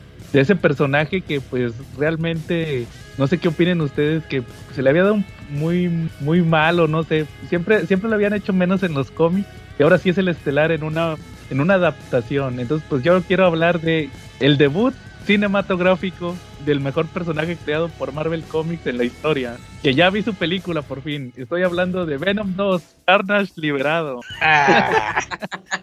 No se crea. No, sí, ya la vi. ¿Ya la viste? Ya, ya la subieron en... en- Sí, ya la subieron. Ya, ya vi. está. ya Yo ya ahí la tengo, pero no la he visto. Yo ya la vi. y me Así que no la- spoilers. no, sí me gustó la película. Nomás voy a decir que sí me gustó la película, pero pues tenía ciertas expectativas. Más que la más que la 1, Es que a mí no la 1 no casi ni me gustó. a mí tampoco. Por Es eso te casi pregunto. igual. o sea, No, a mí nomás me gustó porque sale Carnage. Yo no tengo, ok. tengo que decir otra cosa. Pero sí me quedó de ver un poquito Carnage. No lo, no, no lo sentí tan maniático. Ese Woody Sí. Harrelson, como que no, no lo vi tan maniático como, como debería de ser Cletus Cassidy. ¿Tú, tú sí viste esa película, no, Charlie? En tu momento, fuiste al cine. Sí, las dos las vi. De hecho, de hecho te digo que les voy a hacer una confesión. Eh, Venom es el personaje favorito de mi sobrina. Eh, salud, Randy. Y pues resulta que, que a ella le encantó la película. A mí me pareció entretenida y palomera, pero pues así como que una joya no. Pero a ella le gustó muchísimo. Eh, Sí, pues, a mí, no, como les digo, yo nomás por eso, porque quería ver a, a Carnage, punto. No tengo nada más que decir. Oye, ¿qué, ¿qué edad tiene tu sobrina si no es indiscreción? eh, tiene 10 años. Ah, ok. Es que qué, qué inter- qué interesante la nueva generación de sobrinas porque, por ejemplo, la mía que tiene 7 años, ahorita es súper fan de Hulk. Y le acaban de Órale. comprar un, un Hulk y está obsesionada con Hulk. Eh, pues qué chingón. sí. Que eso también lo voy a tocar más adelante en el tema principal. Ah, ok. Estoy creando Spectre. bueno, bueno, ahora sí, entonces que vamos a hablar de Hawkeye. ¿Vieron la serie de Hawkeye? Sí. Sí, yo este, sí vi el, el primer capítulo y el segundo no lo terminé, me interrumpieron. ¿Y qué te pareció? Así, co- contrario a todo lo que dije en el, en, en el grupo.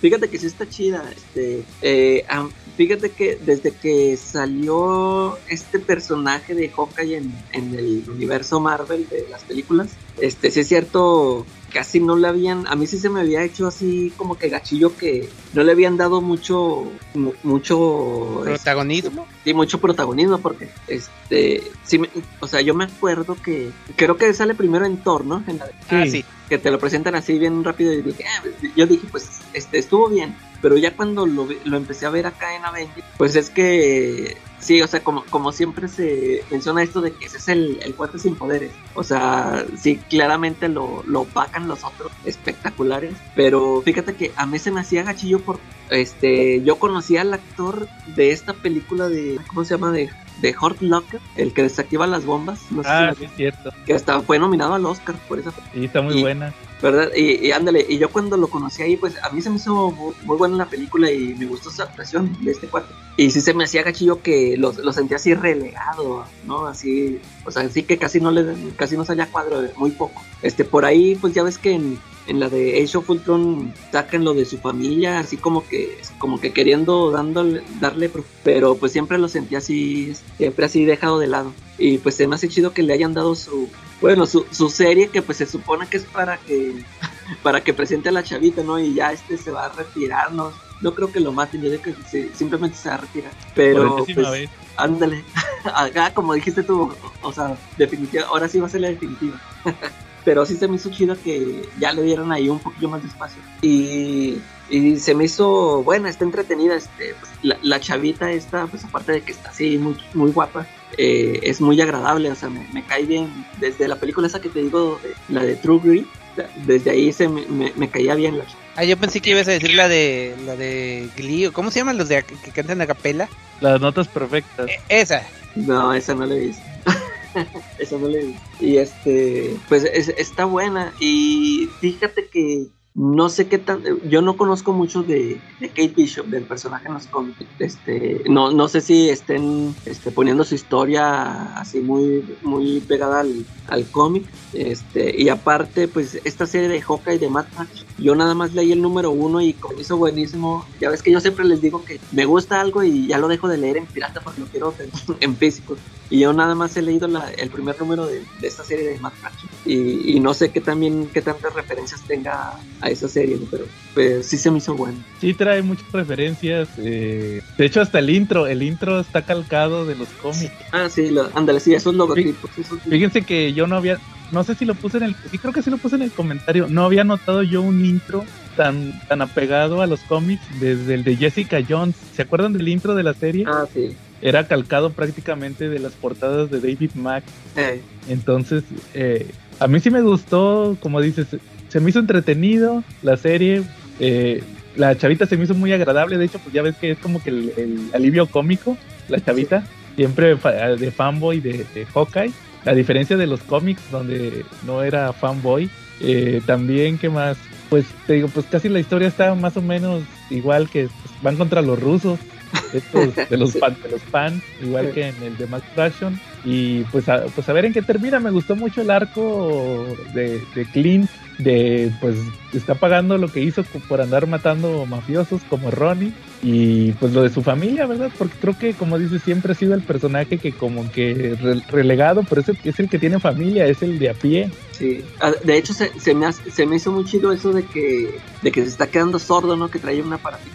Oye, luego, sí. luego que, sí, luego, luego, luego que, que lo sacó cuando están viendo el musical. Ya ves que ahí es, que desde ahí te lo muestran, que trae un Que, aparato. Por Y- cierto, para mí la- para mí fue la mejor parte el musical, El la canción musical. de- Ah, sí. genial. No dudes que lo saquen en vivo, igual que como el de Spider-Man. Ah, sí, lo- sí, van, van a hacer la gira y todo. Entonces, Sí, a pero ver, se, se me hizo chido eso de que luego, luego sí agarré la onda y dije, no, esto es porque pues el cuate es un tipo normal y, eh, y ya se está quedando sordo por todos los, en todas las batallas que ha estado, no tantas explosiones. que de hecho siempre ha sido sordo, pero como que se les olvida de repente. Yo, ¿Ah, yo sí? tenía, sí, desde los ochentas en la miniserie de Hawkeye, la primerita que tuvo, porque ni, ni- ni título regular le daban, se queda, se queda sordo peleando contra un villano. Porque truena una flecha, ya ves que tienen sus, sus flechas truqueadas, una que era sónica, Sí. y, y se truena, no me acuerdo por qué la truena, el chiste es que se queda sordo y es en ese número se casa con, con esta, con Mockingbird. En, haz de cuenta que en esa miniserie la conoce y se casan. Ahí sí se termina que se casan. Y según que se les olvida después que, que está sordo y que y, y a unos sí se les olvida, a otros no se les olvida. Y luego cuando saca la de Matt Fraction, ahí siempre trae los aparatitos. Órale. Sí, por eso te digo que es como que... De hecho no le hicieron tanto hincapié de, de lo de las señas. A mí me gustó que sale uno de los chavitos, no sé si se fijaron, yo lo vi en un meme la primera vez, tuve que volverlo a ver el episodio, que uno de los chavitos, el, ah, pues el más chiquito, el que nació en Age of Ultron, eh, hace el lenguaje de señas. Sí, Que sí, les, sí, como ya se están enseñando, Eh, ya lo, ya lo ven así como normal. eh. Entonces, este, en, en el cómic nunca explotaron eso de, de que, oye, pues a lo mejor visualmente podemos usar el...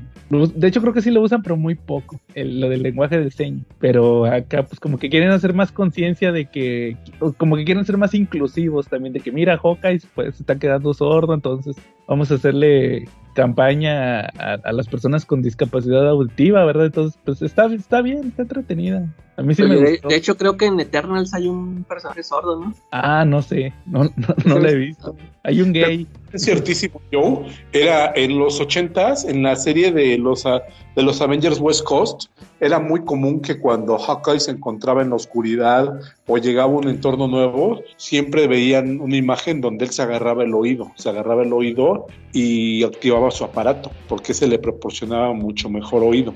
No, lo ayudaba a mejorar eh, su, su defecto que ya tenía.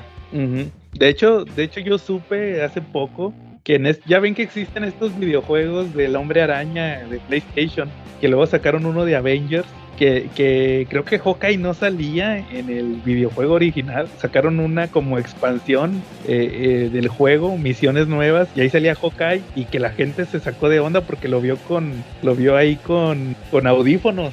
Y, y de que, ah, ¿por qué trae audífonos? ¿Y por qué trae audífonos? Y luego ya empezaron ahí a decir, no, es que se me hace que está, está reflejando lo que pasó en los cómics de que Hawkeye es sordo y todo eso. Ahí fue como que la mayoría de la gente que juega videojuegos se enteró que Hawkeye estaba sordo. Y tiene poco este juego, entonces como que, que es algo relativamente nuevo para la gente. Y ahorita con la serie, pues ya se están dando cuenta de algo que tenía muchos años en los cómics. Fíjate, pues yo ni cuenta. Ya es que te digo que yo de, Sí, no, pues de yo te... Hawkeye o Avengers. Sí, no, yo no me enteré cuando leí el cómic ese de Hawkeye, pero yo pensé que era algo así como que temporal y luego ya cuando vi que lo, que lo retomaron en el de Matt Fraction, dije, Claro. ah, ok, entonces hasta la actualidad. ¿A ti qué te Yo, pareció? yo- nada más, Perdón, dale. que yo, yo nada más había conocido a Hawkeye ciego en Ah, sí. Oye, ciego y sordo, ¿qué onda? así, ma. Sí, no, nada más le faltó ser mudo para que quedara la canción de Shakira con él. Ándale. ¿A, ti qué te pareció la serie, Jen? Eh, sí me gustó, este, eh, igual yo también de, de Hawkeye, pues lo conozco poco, sí me leí toda la serie de Max Fraction, es este, lo, es donde, lo único que sé de, de Kate Bishop, así que no, también no tengo mucha referencia, y pues sí, o sea, no es 100% adaptación de, de esa serie porque, por las obvias diferencias de, principalmente Hawkeye que tiene familia, y que yo sepa en el MCU no, nunca ha salido el hermano de Hawkeye y, y en la en la en el cómic sí tiene algo algo que ver también pero pues sale hecho- Pizza Dog salen los rusos sale eh, pues adaptaciones pues pero no completamente 100% De hecho, ni siquiera el, el argumento. ¿Se acuerdan cómo surge el argumento de la de Hawkeye? Que es porque son dueños del edificio donde viven. Ah, o sea, sí. aquí ni siquiera vive en Nueva York. pues no pues a- adaptaron lo que pueden de este con el material que tenían este de, de Hawkeye con en el MCU con la familia y todo eso pero pues eh, hay eh, o sea nada más como que son las referencias pero sí como como dices es- yo siento que ya están planeando la siguiente generación de, de Avengers o sea con eso ya ya con Hawkeye con este los los hijos de Wanda eh, quién falta Ah, ah, salió también este, el que era el, el Capitán América en Young Avengers, en esta de, eh, ¿cómo se llama? Falcon and the Winter Soldier. Es el, el nieto del Capitán América negro. Ajá. Y este Patriot se llamaba. Ándale, creo. Patriot, sí. Eh, no sé, me gustaría que el, el Iron Man fuera el chavito que salió en, en Iron Man 3, siquiera para que le den algo que hacer, porque eh, lo, por culpa de, de Spider-Man con- con- consiguieron el, el, el con- bueno, eh, eso, el convenio con Sony, ya ol- se olvidaron de ese chavito porque se supone que él iba a, a ser más como que el, el protegido pues de, de Iron Man y nada que De hecho, ya nada sale más- en el funeral, Sí, es- eso también iba a decir. Sale nada más un cachito en el funeral que todo el mundo diciendo, ¿quién es ese, ese tipo? No, na- nadie se acordaba ya de él. Pero sí, me gustaría que, que él fuera el, el nuevo Iron Man de, de Young Avengers o algo así. Y faltaría Hulkling. Pero pues por ahí algún Skrull que ande por ahí. Ándale, ya ves que también va a salir la serie de. de... Ah, She-Hulk. Ah, sí, No, cierto. No, no, no, la También, de. pero- ah, no, no, Ah, no, es no, es serie, es película. ¿Cuál? La de, de Marvel, ¿cómo le van a poner a Capitán? Ah, sí, de, de Marvels, así nomás. Ahí puede salir. Pues sí, tal vez. Bueno, pero sí, entonces- o sea, la de Hawkeye sí está, sí la, la voy a seguir bien. ¿Tú, Charlie, no viste la de Hawkeye? Sí, cómo no, pero estaba oyendo sus impresiones de ustedes.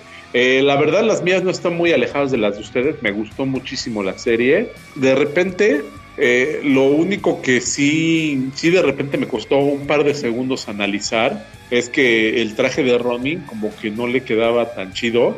Y en los cómics, acuérdate que mucho de la, de la trama de cuando aparece un Robin, un Ronin que no es Hawkeye, eh, como que se asombra mucho y pregunta mucho quién es. Y sí le quedaba un poquito como traje de clavillazo, ¿no? El traje de Ronin. Ok. Y de Sí. qué casualidad, oh, miren ese Ronin más flaco, ah, es el que nos, el que nos mató. El que- sí.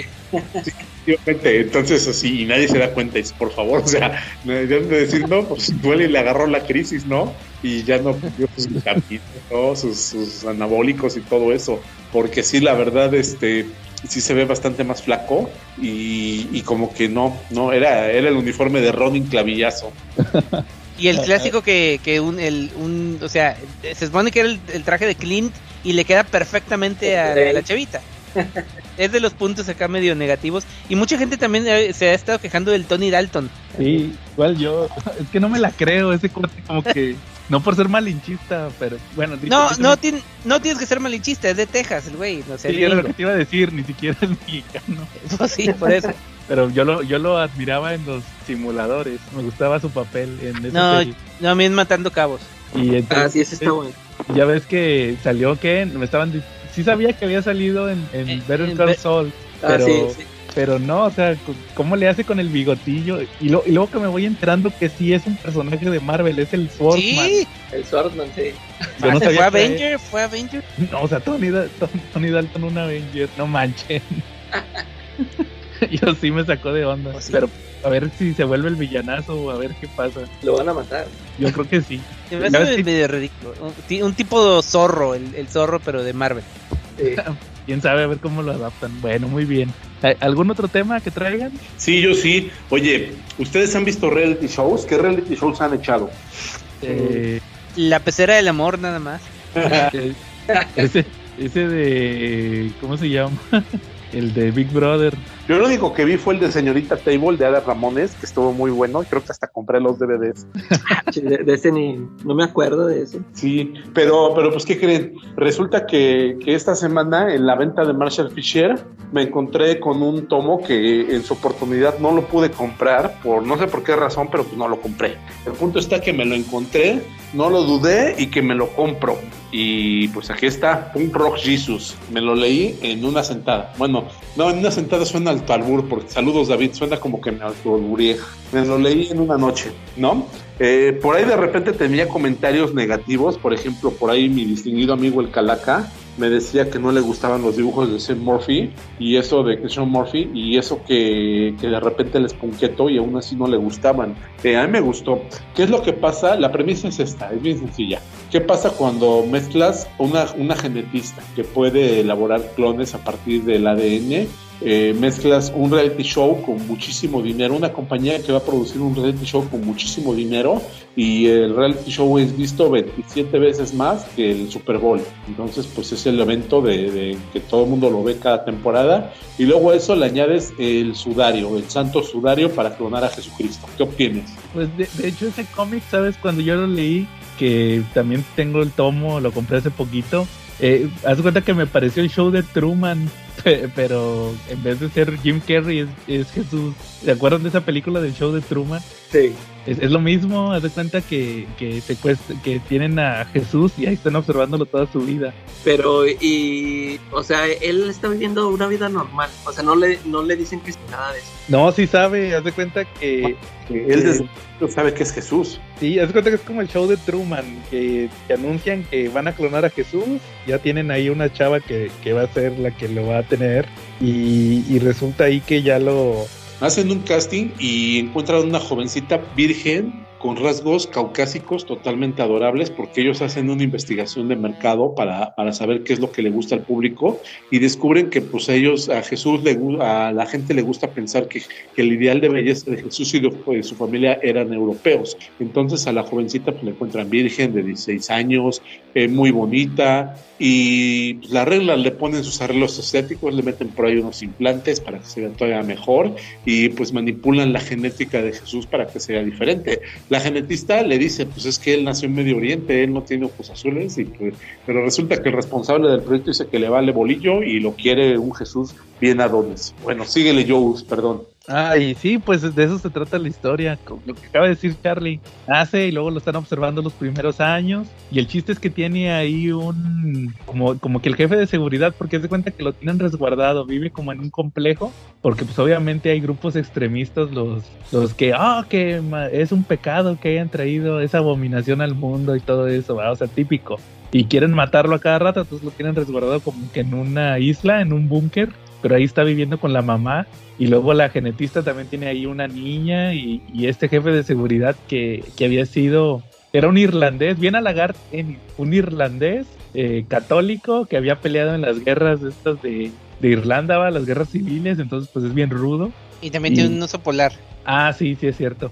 Entonces este resulta que ahí ya vemos cómo se empieza a desarrollar el chavito, luego le ponen muchas restricciones porque como en el show de es que les digo que es el show de Truman, luego se enamora de una chavita de color y no, no, no, no, no, ¿cómo que Jesús se va a enamorar de una chavita de color o algo así? Que se enamore de la güerita, igual que en el show de Truman. Entonces, este, así, así se, de eso se trata el punk rock Jesus y luego, pues obviamente ya hay un punto donde, un punto de quiebre y ahí es justamente de donde toma el título la, la serie porque ya se vuelve literalmente un ponqueto y, y hay unas, es, que- es como que ahí se divide la historia, ya pasa eh, eh, a otra, a otro status quo y ya vemos las aventuras del Jesús Ponqueto. Pero está muy interesante cómo se desarrolla todo eso y las consecuencias de esa historia de, de Sean Murphy, el punk rock Jesus.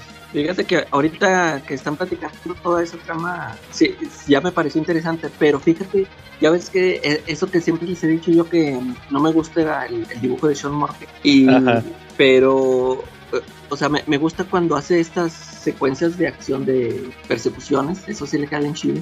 Todo Sí. esto de los, o sea, sí, sí, sí sabe dibujar chido, bien, pero lo que no me gustan son sus rostros. y ahorita, y, ahor- y ahorita esta, esto que me estás platicando, o sea, es una historia, o sea, que no tiene así mucha acción, sino como, como dices tú, lo del show de Truman.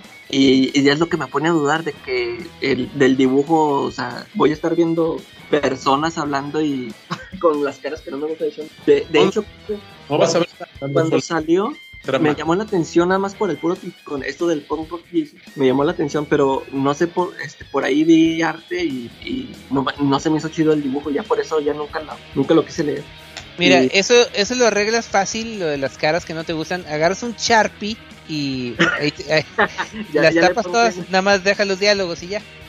No, fíjate que, que te voy a dar la razón y te voy a da- llevar la contra. Porque sí, sí son sus caras bien genéricas. Por ejemplo, el, el punk rock Jesus, el chavito, el Jesus, cuando es, cha- cuando es normal, que todavía no se hace punk, es, es Joe de Barbarian, el, el monillo de Joe de Barbarian.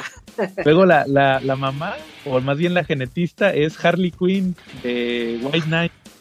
La misma cara. Y el, y el, el, el guardaespaldas es Bruce Wayne de, de White Knight o el- cualquier personaje que saca Sean Murphy rudo, musculoso, que salieron en varios, en, en The Wake y en todos esos. O sea, esos personajes son bien genéricos. Como que ese es su problema, que todos son igualitos.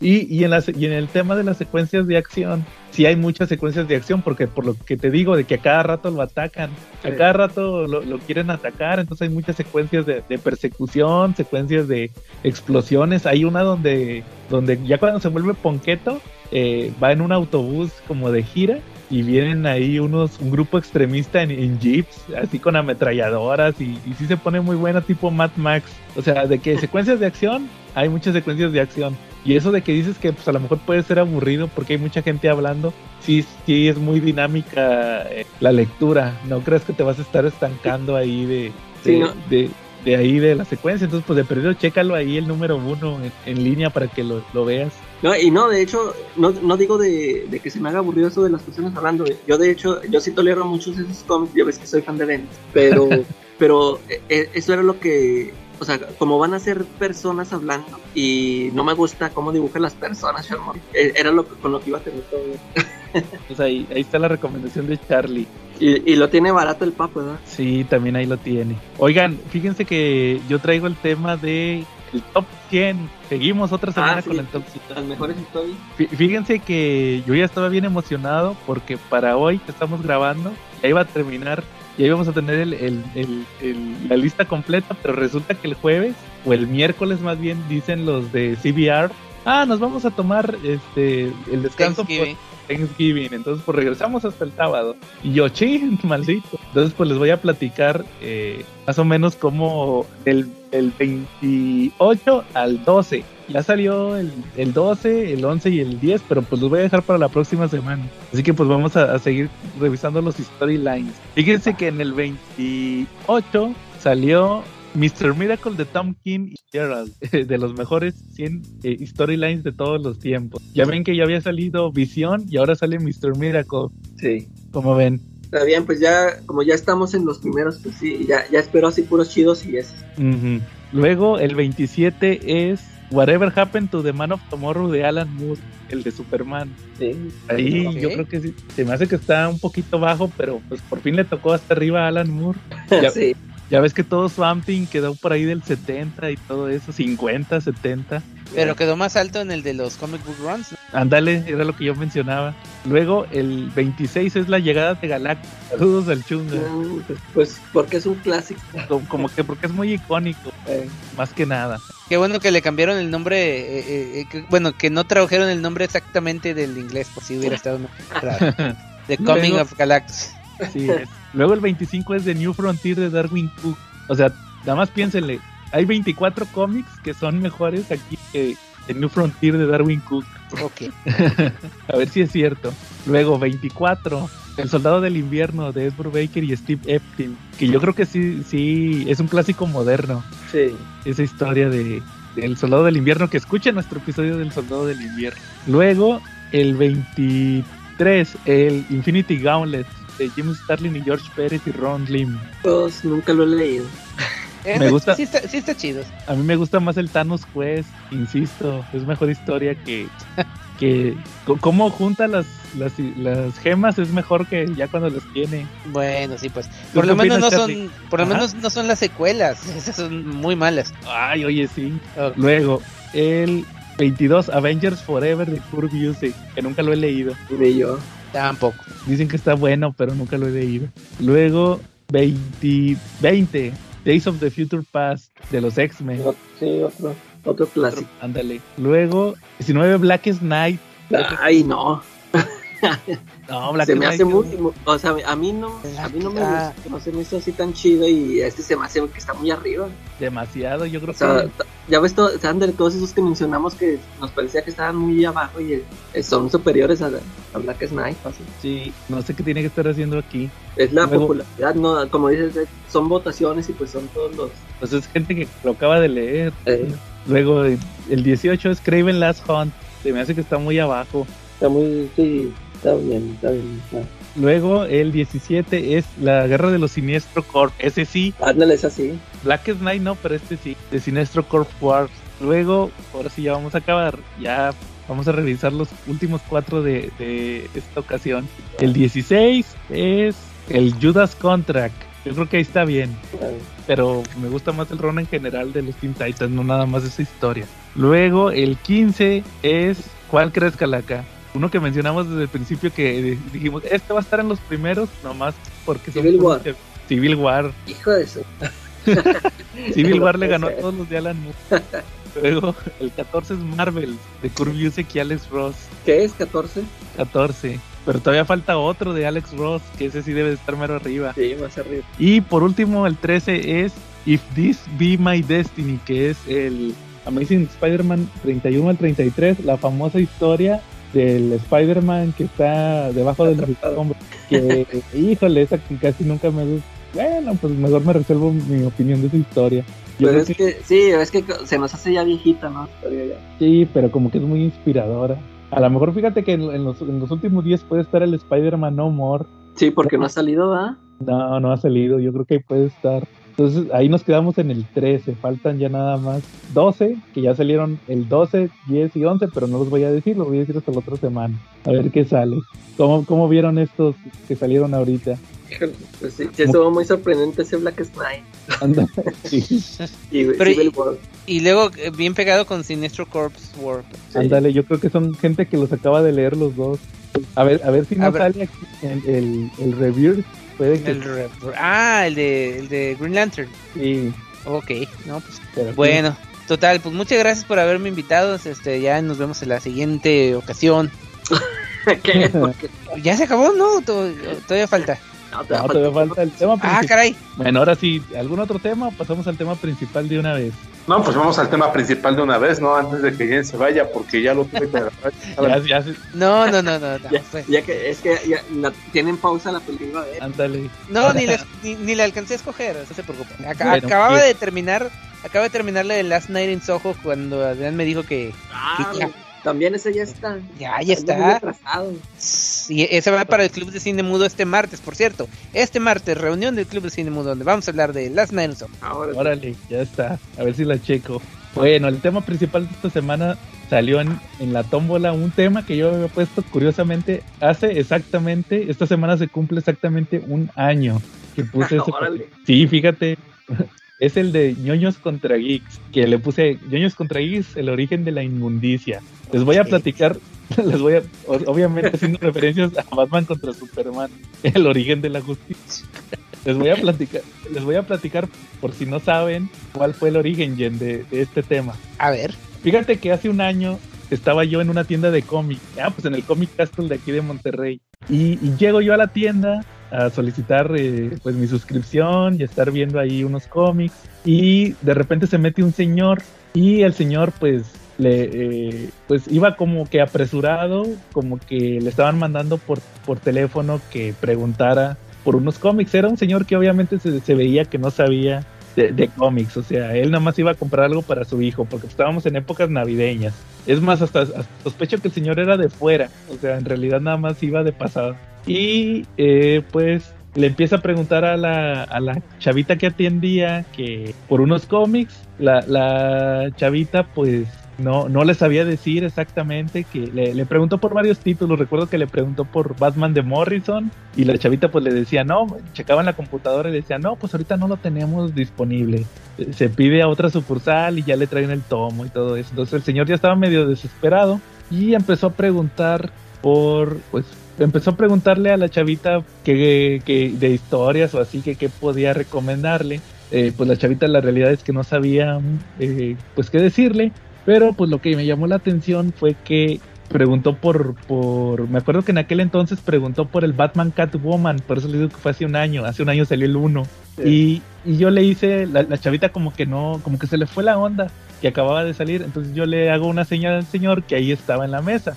Pero fue ese momento donde me brincó la idea de este tema, porque la realidad es que yo fui la, había como cinco o seis personas ahí en la tienda, y yo fui la única persona que, que, se, que tuvo la disposición de ayudarle a ese señor. Yo fui, yo fui la única persona que le dije, oiga señor, mire, eh, ahí están en la mesa. Digo, si el señor me hubiera a preguntado, oye, eh, algo que, que me puede recomendar, pues yo le hubiera dicho, mire señor, pues, ¿qué le, como que es que está buscando para su hijo? Pues esto, ah, pues mire, puede buscar estos tomos. Pero lo que me llamó la atención es que había otras cinco personas o seis personas, porque no dejaban entrar mucha gente en aquel entonces, había más restricciones. Y, y lo que me brincó fue que, eh, pues, el aspecto de esas personas que estaban ahí, esos comiqueros que estaban ahí, traían su aspecto de, pues ya se los imaginarán, de pelo largo, con playera metalera o con playera de superhéroes. Entonces yo dije, ¿por qué, ¿por qué no ayudarían? ¿Por qué porque fui la única persona que se le, eh, pues le nació? Porque la realidad es que a mí nadie me lo pidió. Porque fui la única persona que, que le ayudó a este señor. ¿Por qué nadie más? Y eso que estaban a un lado de él, yo estaba más alejado. Na- nadie le dijo, oiga señor, pues busque aquí. O sea, nadie, nadie dijo nada. Ahora sí que la indiferencia de esta gente. Entonces se me ocurrió ponerlo en la tómbola porque sí me hice el cuestionamiento de, de, de por qué la gente es así. No sé, no sé qué opinen ustedes al respecto. Quien quiera opinar algo. Sí, so- o sea, son prácticamente así como no- nos los pintaron aquí en ese capítulo de Malcolm en el medio, ¿no? Ándale. Cuando, cuando, a buscar un, un cómic. Cuando el papá de Malcolm quiere, este Hal quiere comprarle un cómic y, y Ah, va a la vi. tienda y lo y va a la tienda y lo tratan bien mal los nerds. Ok, Entonces- no, no lo vi, pero en la semana veo que el canal 5 de seguro lo pasan. Sí, Sí. o te paso el video de YouTube porque lo voy a usar de intro. Vamos Ah, a tener perfecto. intro doble. Entonces, ese pedacito nada más. Ok, perfecto. Entonces, dura como dos o tres minutos. Entonces sí me, sí me llamó mucho la atención en aquel entonces es- esa situación. Y en esa misma semana eh, voy a una tienda de, a una revistería que ya que ya cerró este año, donde compraba mis cómics en cochino español. Y entro, ya me conocía el señor que, que atendía. Y yo estaba viendo ahí un tomo que iba a comprar y, y entra un, un- otro señor a preguntarle al, al, al dueño que si tenía cómics de Flash o de Linterna Verde, que porque su nieto le había pedido que le comprara uno de Flash o de Linterna Verde. Y pues ahí el señor, el, el dueño de la revistería, no le supo decir, pero yo me volteo inmediatamente y le digo, señor, este, mire, puede agarrar este, puede agarrar este otro, este es de Flash, acababa de salir uno de Flash en español y estaba saliendo uno de Linterna Verde de Morrison. Le dije, mire, si está buscando de Flash o de Linterna Verde, son estos, estos son los que puedes coger. Y pues yo sentí bien, o sea, sentí padre, la realidad es que se los dije en su momento, sentí padre haber ayudado a ese señor, pues porque pues e- era un regalo para su nieto y, y, pues qué bueno que este chavito le interese. Yo creo que es un chavito que ve las, las series, ¿no? Porque ya ves que está la serie de Flash y todo eso. Dije, qué padre que, que el chavito le interese eh, leer los cómics y que, que aquí pueda verlo, ¿verdad? O sea, ve la, ve la televisión, le interesan los cómics y que puedan regalarle uno. Y, y pues imagínense, si, si yo no hubiera estado ahí, a lo mejor el señor no hubiera llevado nada y no le hubiera llevado nada al, al niño. Y el niño se hubiera eh, entrado a las drogas y la delincuencia y prácticamente salvaste su vida. O, o se hubiera hecho ido a hacer deporte o a estudiar, una- a curar el cáncer o algo así. en vez de leer Ah, cómics. y ahora, ahora le hiciste kick de cómic. No, entonces arruinaste su vida. ¿Cómo ven? Yo pudo haber pasado algo peor que la delincuencia. Ajá. ¿Qué hubiera pasado ¿Qué? si hubieran encontrado un cabún y le hubieran vendido las novelas gráficas de Carmen? Y de hecho, no, está esto que está mejor que lo que buscas del cochino Morrison, eso. Llévatela. Mejor que linterna. Sí, Así que, así que como ven, entonces se me ocurrió ese, se me ocurrió ese tema para esta ocasión. Pues no sé, a mí de- me habían dicho que íbamos a hablar de historias de los clientes de. Algo así. Por eso te, por eso te hablamos, porque pues yo le dije a la calaca, háblale a Jen, porque siempre nos platica de cuando trabajó en la tienda de cómics. ¿Nunca te tocó así algo, ver algo así, Jen? De Sí. gente que, ah, pues sí, me- o sea, gente que no sabe, no tiene ni idea. Iba por un tiempo, por alguna razón, empezó a ir un tipo que era eh, distribuidor de esos de, bueno, de esos que visitan a gentes que van a ver a los doctores a, a ofrecerle, bueno, a darles publicidad de las nuevas, nuevas medicinas. Y no sé por qué encontró ahí la tienda y empezó a ir y a platicar y de- así de que, ¿no tendrán algún cómic que hable de todos los superhéroes? O sea, como que le, le in- interesaba entrarle, pero no sabía como que por dónde. Y ahí tratamos de, guiarlo, este, eh, eh, le digo, pues así, si quiere, así algo de todo. Ahí, ahí teníamos la enciclopedia de DC, por ejemplo. Pero pues estaba muy cara, obviamente. Pero sí la- le tratamos de recomendar cosas, pero no, así nunca. Ya dejó de ir. Y luego resulta que estaba casado con una compañera de, de la escuela, pero eso es otro rollo. Así que Pero, oye, pero sí lo guiaron. Sí, más o menos, pero dejó de ir ya de repente. No sé si lo cambiarían de, de ruta. Bueno, sí era de ahí, pero ya dejó de ir y luego ya cerró la tienda y ya nunca, ya nunca lo volvimos a, sa- a- a saber de él. Aunque podría averiguarlo por medio del Facebook, porque les digo que resultó que está casado con una compañera de, la- del- de, de cuando yo estaba en medicina, así que pues. Pero sí, así, gente así que. Bueno, sí tengo algunas cosillas, pero oye, una duda yo, ahorita que mencionas de, de que va a ser Comic Castle de Monterrey. ¿Tú sí sí llegaste a ir a, lo- a las convenciones de ahí de cómics? Sí, sí, varias veces. Las Intermerg, ¿y no nos compraste a nosotros alguna vez? Eh, que, ¿Cómo era? Eh, etcétera Comics, ahí la- prácticamente los únicos que tenían ahí, pri- principalmente TPBs y eso. Pero ¿hasta qué año fueron? ¡Puta! O sea, hasta como el. Hace como cuatro años más o menos fue la última vez que fuimos. Ah, pero, no, la- o sea, ajá. teníamos años, años yendo, o sea, este, desde como de la primera vez fue en el 95 o 96 de las primeritas convenciones y eh, estuvimos ahí yendo hasta como el 2018 por ahí. No, fíjate que no, no me suena haberlo checado. La, la verdad es que yo también duré muchos años sin ir. Eh, Ah. eh, la realidad es que pues yo cuando me di cuenta que pues, nada más pagabas por ir a comprar, eh, ya no dejé de asistir, la, la verdad, y aparte ya no, ya, ya no tenía con quién ir, antes iba con mis cuates de la, de la carrera o así.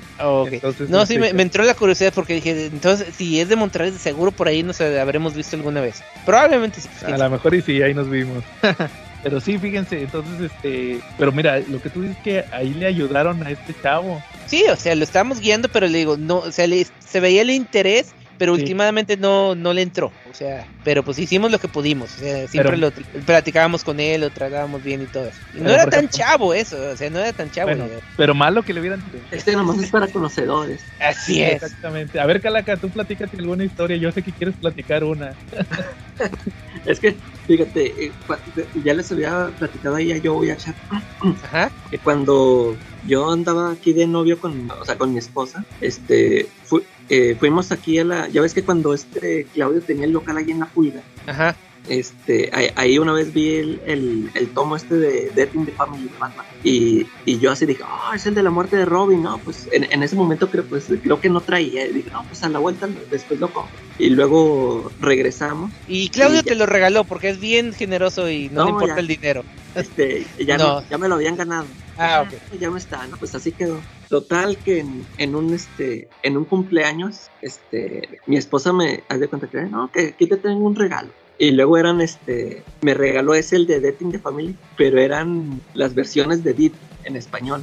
Y haz de cuenta que yo así, ah, es la de. Y luego me quedé así con la tela, ah, pero es en español. Y, lo- y luego me dice mi esposa, ah, no, no, ya no te vuelvo a regalar nada, no sabes ni lo que pasé por, por conseguirte esos mugreros.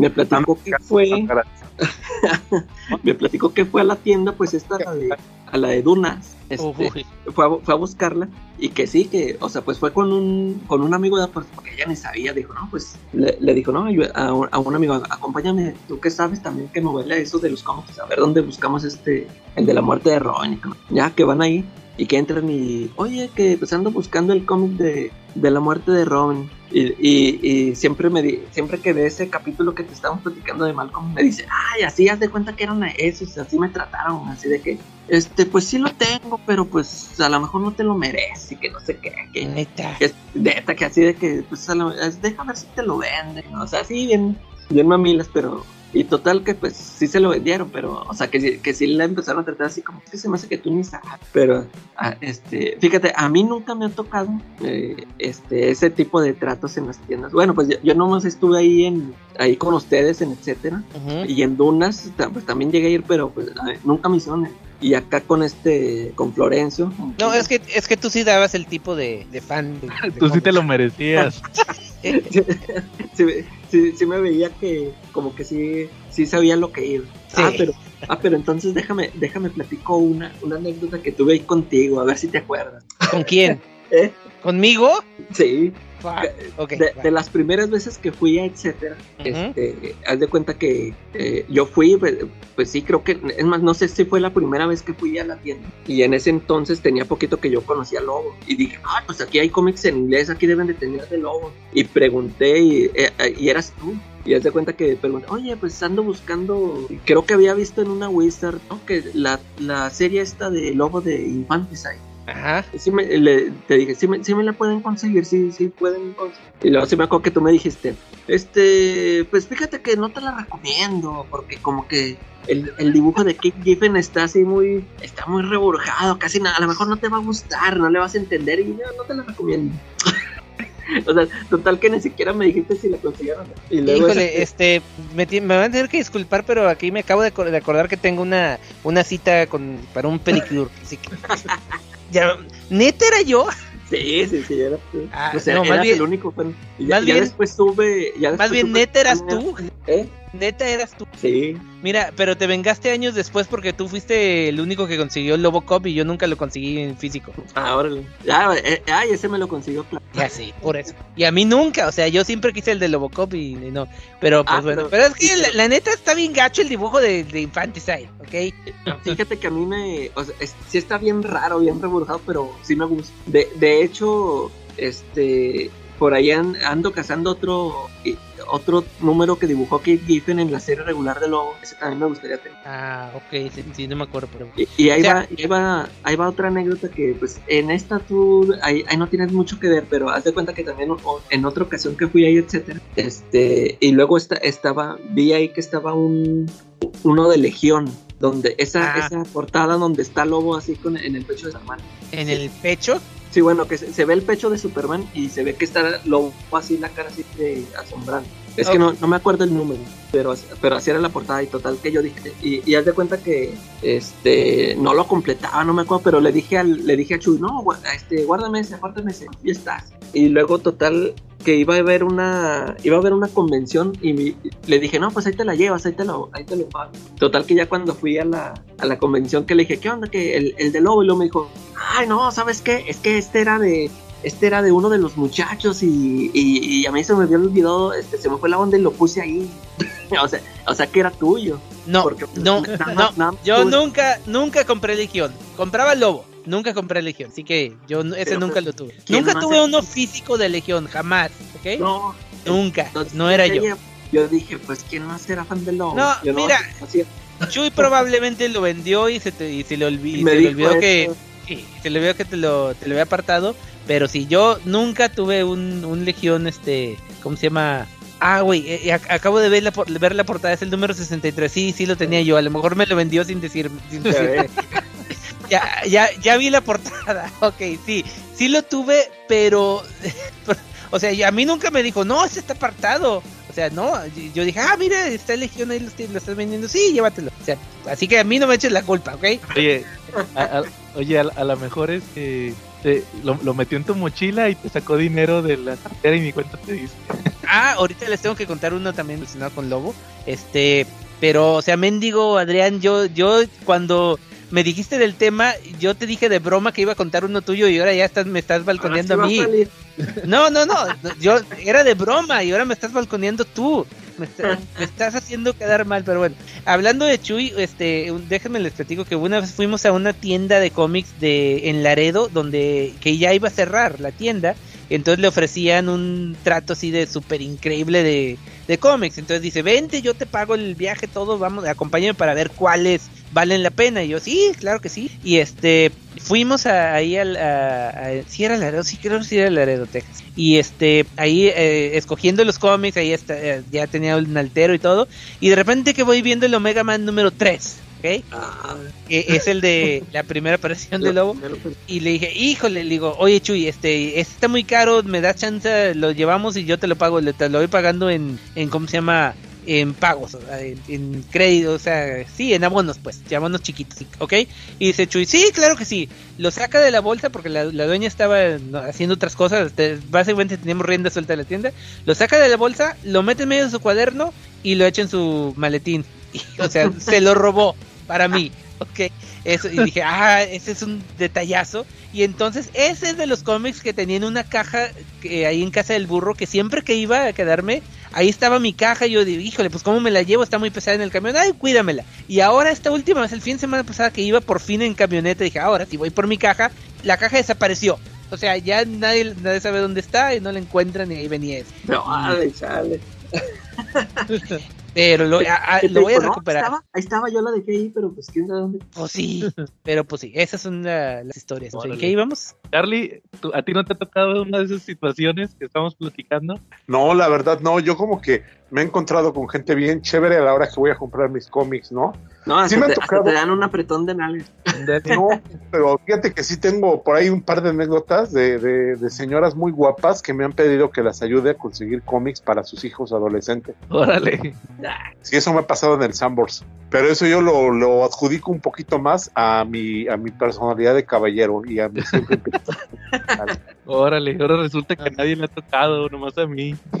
No, pues qué chido. No, eh, a mí, lo- bueno, los que me llegaron a tocar también fue de que, más bien, hacían preguntas tan estúpidas que nos podemos, nos teníamos que quedar así de que, ¿qué, pedo con este? Por ejemplo, llegó un tipo a preguntar, dice, oiga, ando buscando la novela gráfica de Batman, así nomás.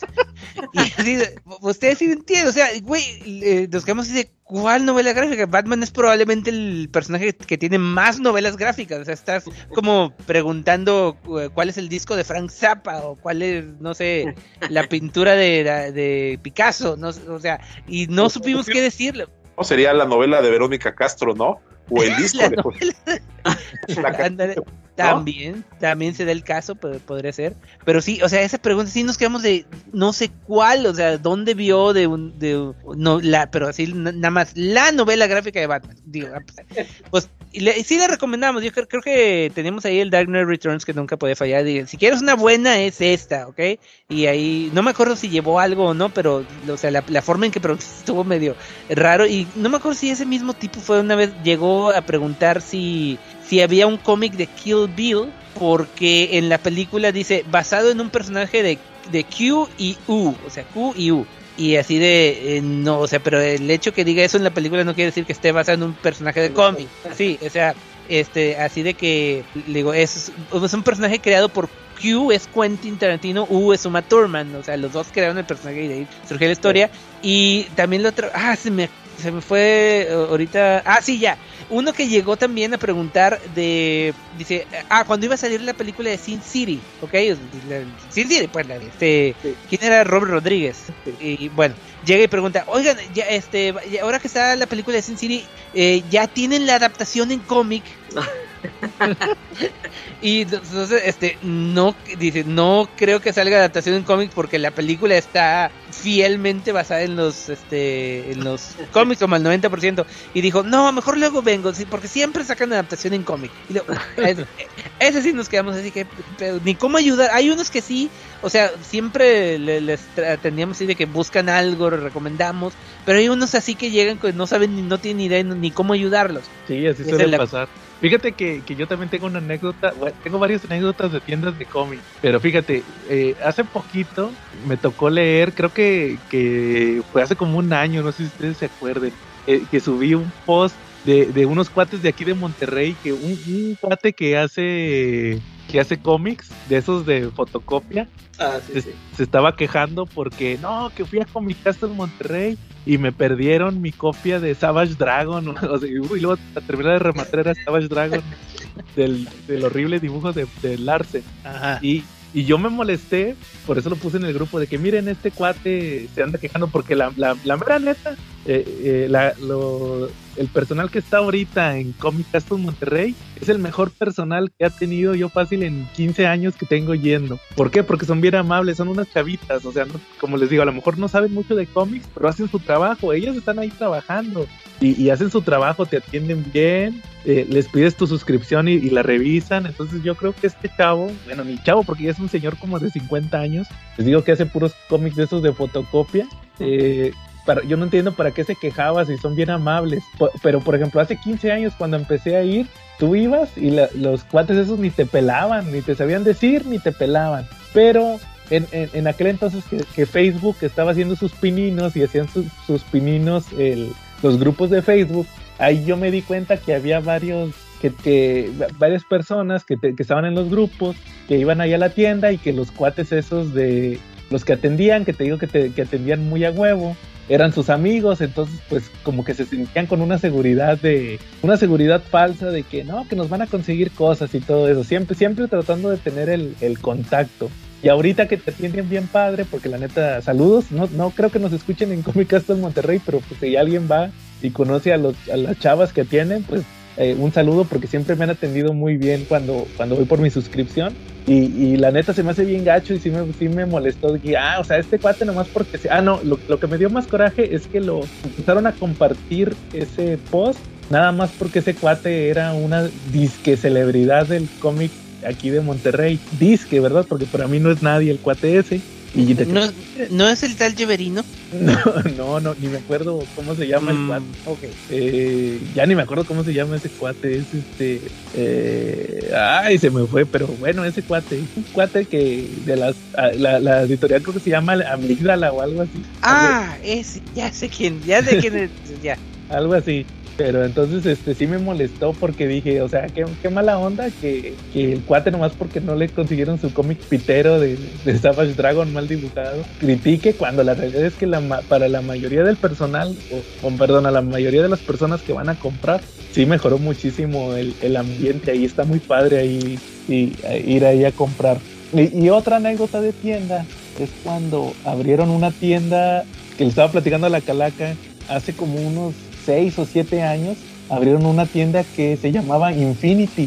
La abrieron ahí, estaba, fíjate, curiosamente estaba cerca de mi trabajo. Entonces yo, yo fui, me enteré que existía una, esa tienda, fui y pregunté y pues me suscribí, obviamente, pues al ver que era una tienda nueva me, me, me- nació quererlas eh, apoyar y, y me suscribí a varias series que, que no me conseguían en el Comic Castle en aquel entonces. Eh, y resulta que con el tiempo el chavo, el chavo que atendía ahí eh, traía los cómics, estaba como que aliado con unas tiendas gringas, entonces los mandaban directamente de Estados Unidos de las tiendas, o sea, como que le, le hacían su apartado y, él, eran los que, lo que, los que le traían aquí.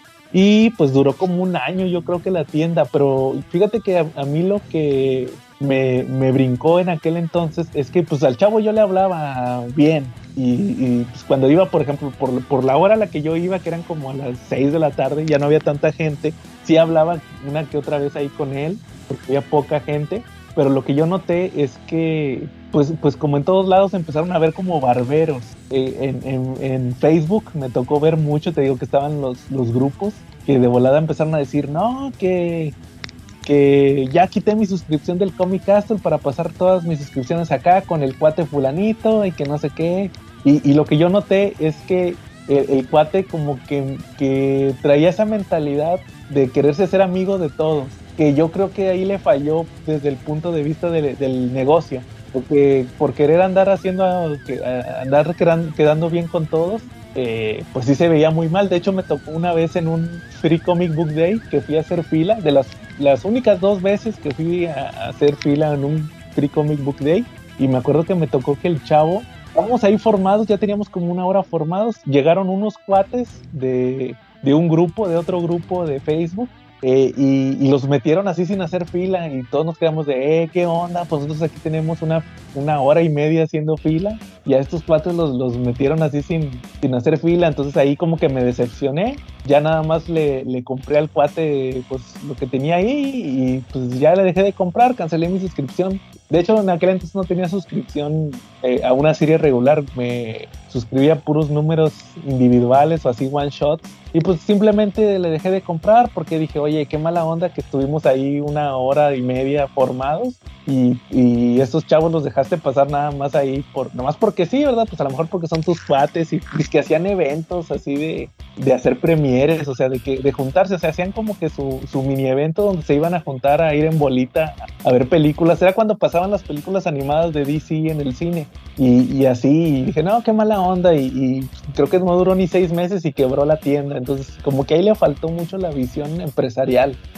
De, de hecho, también otro punto que iba a tocar era de los visionarios de Facebook. Ya ves que nos han tocado varios que, ya, que, que, que, que tienda tan pendeja, que porque trae esto, que, que si hicieran esto las editoriales y todo eso, y yo siempre he dicho, pues cuate, cuate pon tu tienda, porque si, si, lo hicieras con todas tus ideas serías millonario, pero pues no, traes sus ideas revolucionarias. ¿Cómo ven? Oye, sí, sí, ¿qué opinan de esos tóxicos de Jen? ¿Conoces alguno? Uh, sí, pero eh, ahorita me estaba tratando de acordar y no, no conozco el nombre.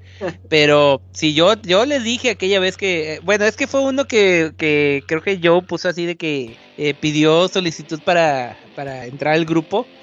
Y así de que, ¿cómo, cómo ven? Y le dije, le dije, no, yo lo bloqueé desde hace no sé cuánto porque me, me agregó hace tiempo, no sé por qué, por dónde me vio, por ahí.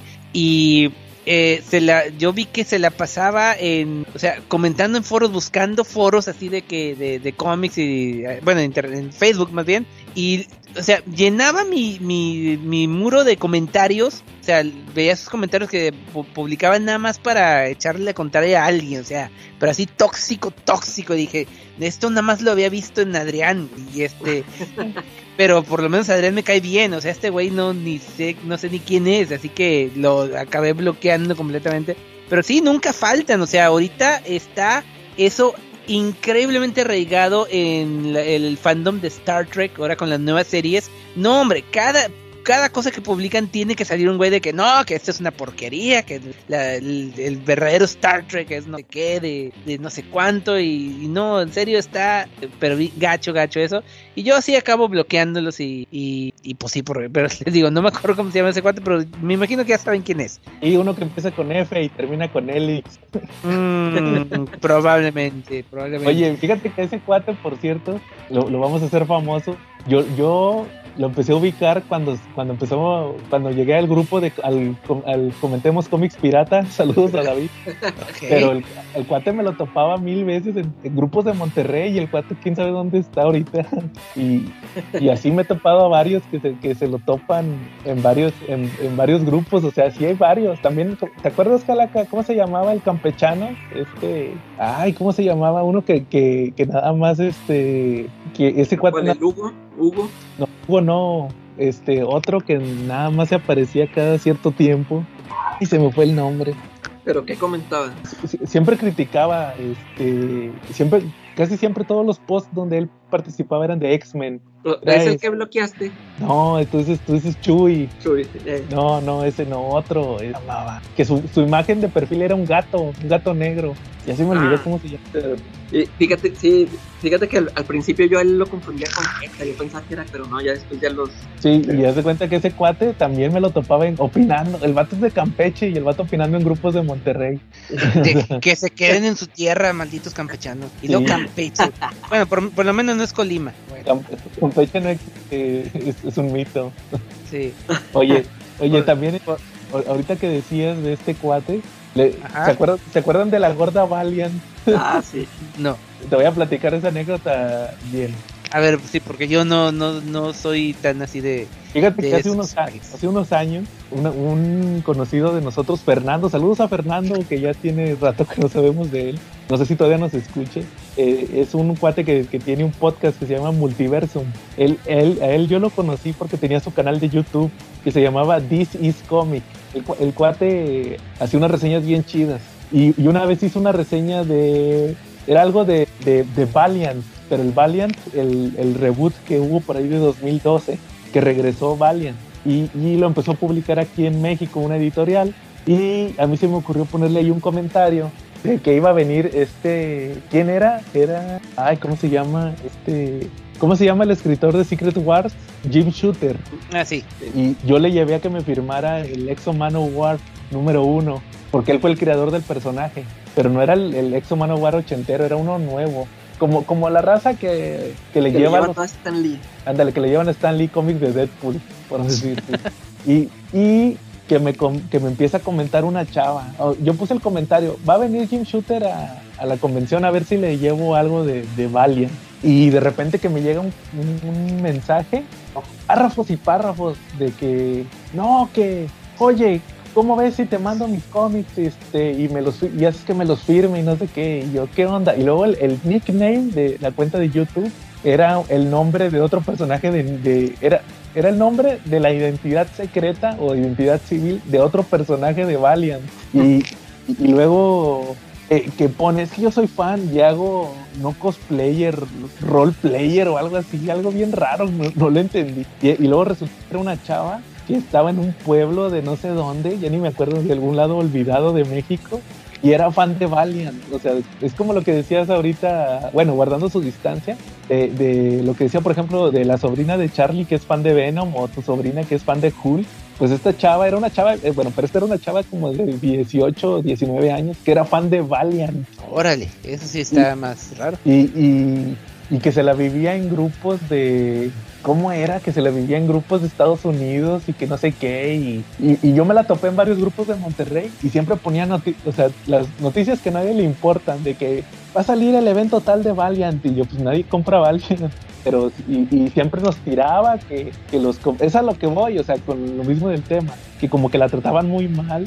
O sea, ella era mamona, pero que decía, siempre se defendía que porque la trataban bien mal y que los, que los comiqueros gringos, fans de Valiant, esos eran bien chidos y que le mandaban cosas gratis y no sé qué, y que los mexicanos que no sabíamos de, de, de apreciar Valiant, y pues la realidad es que a nadie le interesaba. Nada más tu, tu amigo ese, el que empieza con F, también se volvió fan de Valiant. También es donde vale.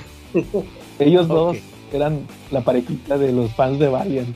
Fíjate, regresó de la tumba la gorda Valiant. A, lo mejor ya eran el team, ¿no? Pues ya ves que se acabamos. Ah, sí es cierto.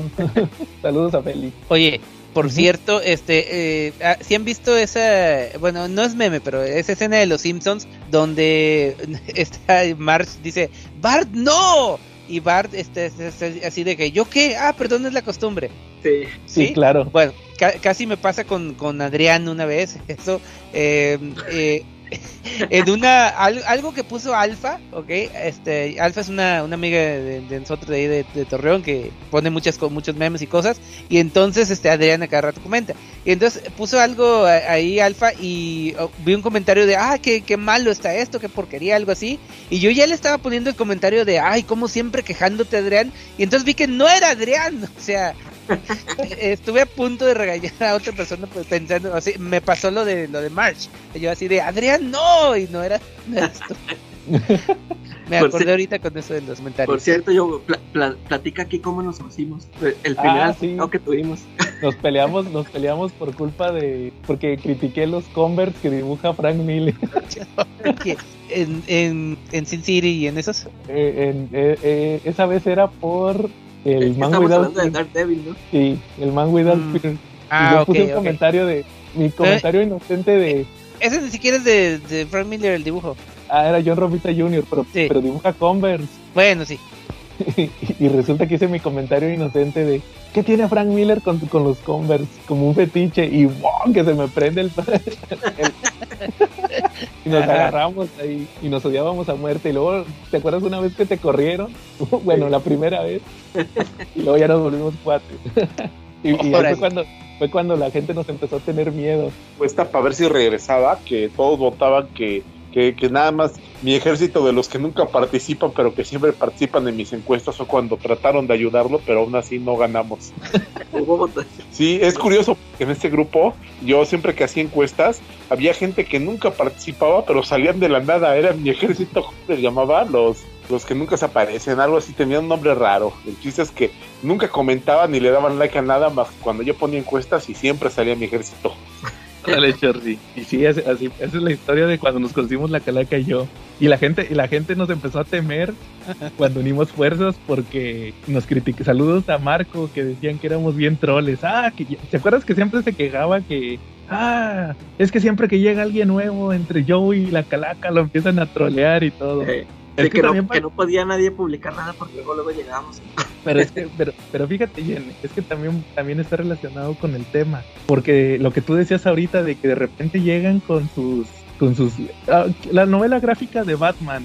O sea, hab- había un cuate, ¿te, acuer- te acuer- ¿se acuerdan del vato de Oaxaca? El que, no- el que, que, dice que nos quería trolear, el vato que hacía videos de YouTube, el de los leo en el siguiente cómic. Ah, ¿Se acuerdan? Sí, sí. Había, había un vato, Jen, Ajá. El vato creo que es youtuber. Ya, ya, el vato, la neta lo dejé de pelar porque el vato era medio, medio troll. O sea, se hacía el inocente, pero era medio troll. Siempre ponía sus posts así ñoñescos y siempre ponía. Nos leemos en el siguiente cómic. Y yo siempre le, pues, le ponía. de lo- medio lo troleaba de. Y no puedes poner un post sin decir eso. O sea, como que no. No se me hace real que, que ponga siempre ese comentario. O sea, no puede existir una persona que, que hable así, ¿verdad? Y lo troleaba. Y, y luego cuando empezamos a hacer el podcast, que subíamos las reseñas en, en video, el cuate siempre, siempre, como el vato hacía reseñas, eh, el vato siempre nos criticaba de que, ay, que enfocaste mal la cámara y no sé qué, enseña más el cómic. Y no sé qué, ya después me enteré que el vato hacía videos de YouTube. De hecho, el vato, sus videos, una- nada más una vez vi uno de, que hizo de un tomo de Hulk y la neta, en, en su video lo, lo ve mucha gente. Fíjate que el, el tabillo tiene pegue, pero la neta es que echa puras mentiras. O sea, ni siquiera lee los cómics, pura Wikipedia. y, y el cuate ese, una vez nos estaba dice y dice que no, que no sé qué, que no sé qué. Y como que el cuate, yo lo entendía, que quería que lo invitáramos, el que sobres, pues grabamos tal día, tal hora. Y luego dijo, no, es que no puedo. Pero, o sea, de, de, de- no, o sea, no me dijo que no podía, sino como que dijo que, que si lo estábamos invitando, le dije, pues es lo que nos estás diciendo. O sea, en realidad se, se, se hizo, le dio la amnesia, que, que en realidad nunca había pedido que lo invitáramos. Entonces ahí ya lo dejé de, lo, lo empecé a ignorar. Y creo que todavía hace videos de YouTube, pues yo creo que es de esos que quieren hacer. Ah, ya me acordé, se, se, se quería medio famosillo también, porque ya en Oaxaca, como que era la un- el único vato que, lo- como que lo invitaban a sus convenciones de, de tres pesos, y ahí iba como tipo youtuber o algo así, a hablar de cómics, o sea, porque no había nadie más. Como que estaba medio crecidillo, y creo que todavía hace videos en YouTube. La neta, nomás vi ese de Hulk y dije, pues lástima que lo vea tanta gente si, está mal informando, ¿verdad? Ese es otro, otro punto en contra de, de- del, del fandom actual también. Oye, ¿no es al que, al que cuando quería que lo invitáramos, nunca le dijimos que no, pero le dijimos que grabamos el domingo en la madrugada, como que se la pusimos re difícil, Pues se me hace- para grabar el domingo de la mañana? O sea, como Sí. ahorita. no, pero ese era, el, do- ese era el domingo en la noche. no Es, sábado. es domingo en la madrugada ahorita. bueno, no. el lunes en la madrugada. Lunes Ah, en la bueno. Que grabamos en la madrugada de lunes, a la 1 2 de la madrugada de lunes. O sea, le- no, no le dijimos que no, pero se la pusimos re difícil. Ajá. Sí, le, le dio la amnesia y dijo, no, pero es que yo no, que no sabía que, de qué estábamos hablando. Y yo, pues nos estás diciendo, o sea, que como que nomás soltaba los comentarios por estar disque troleando, ¿va?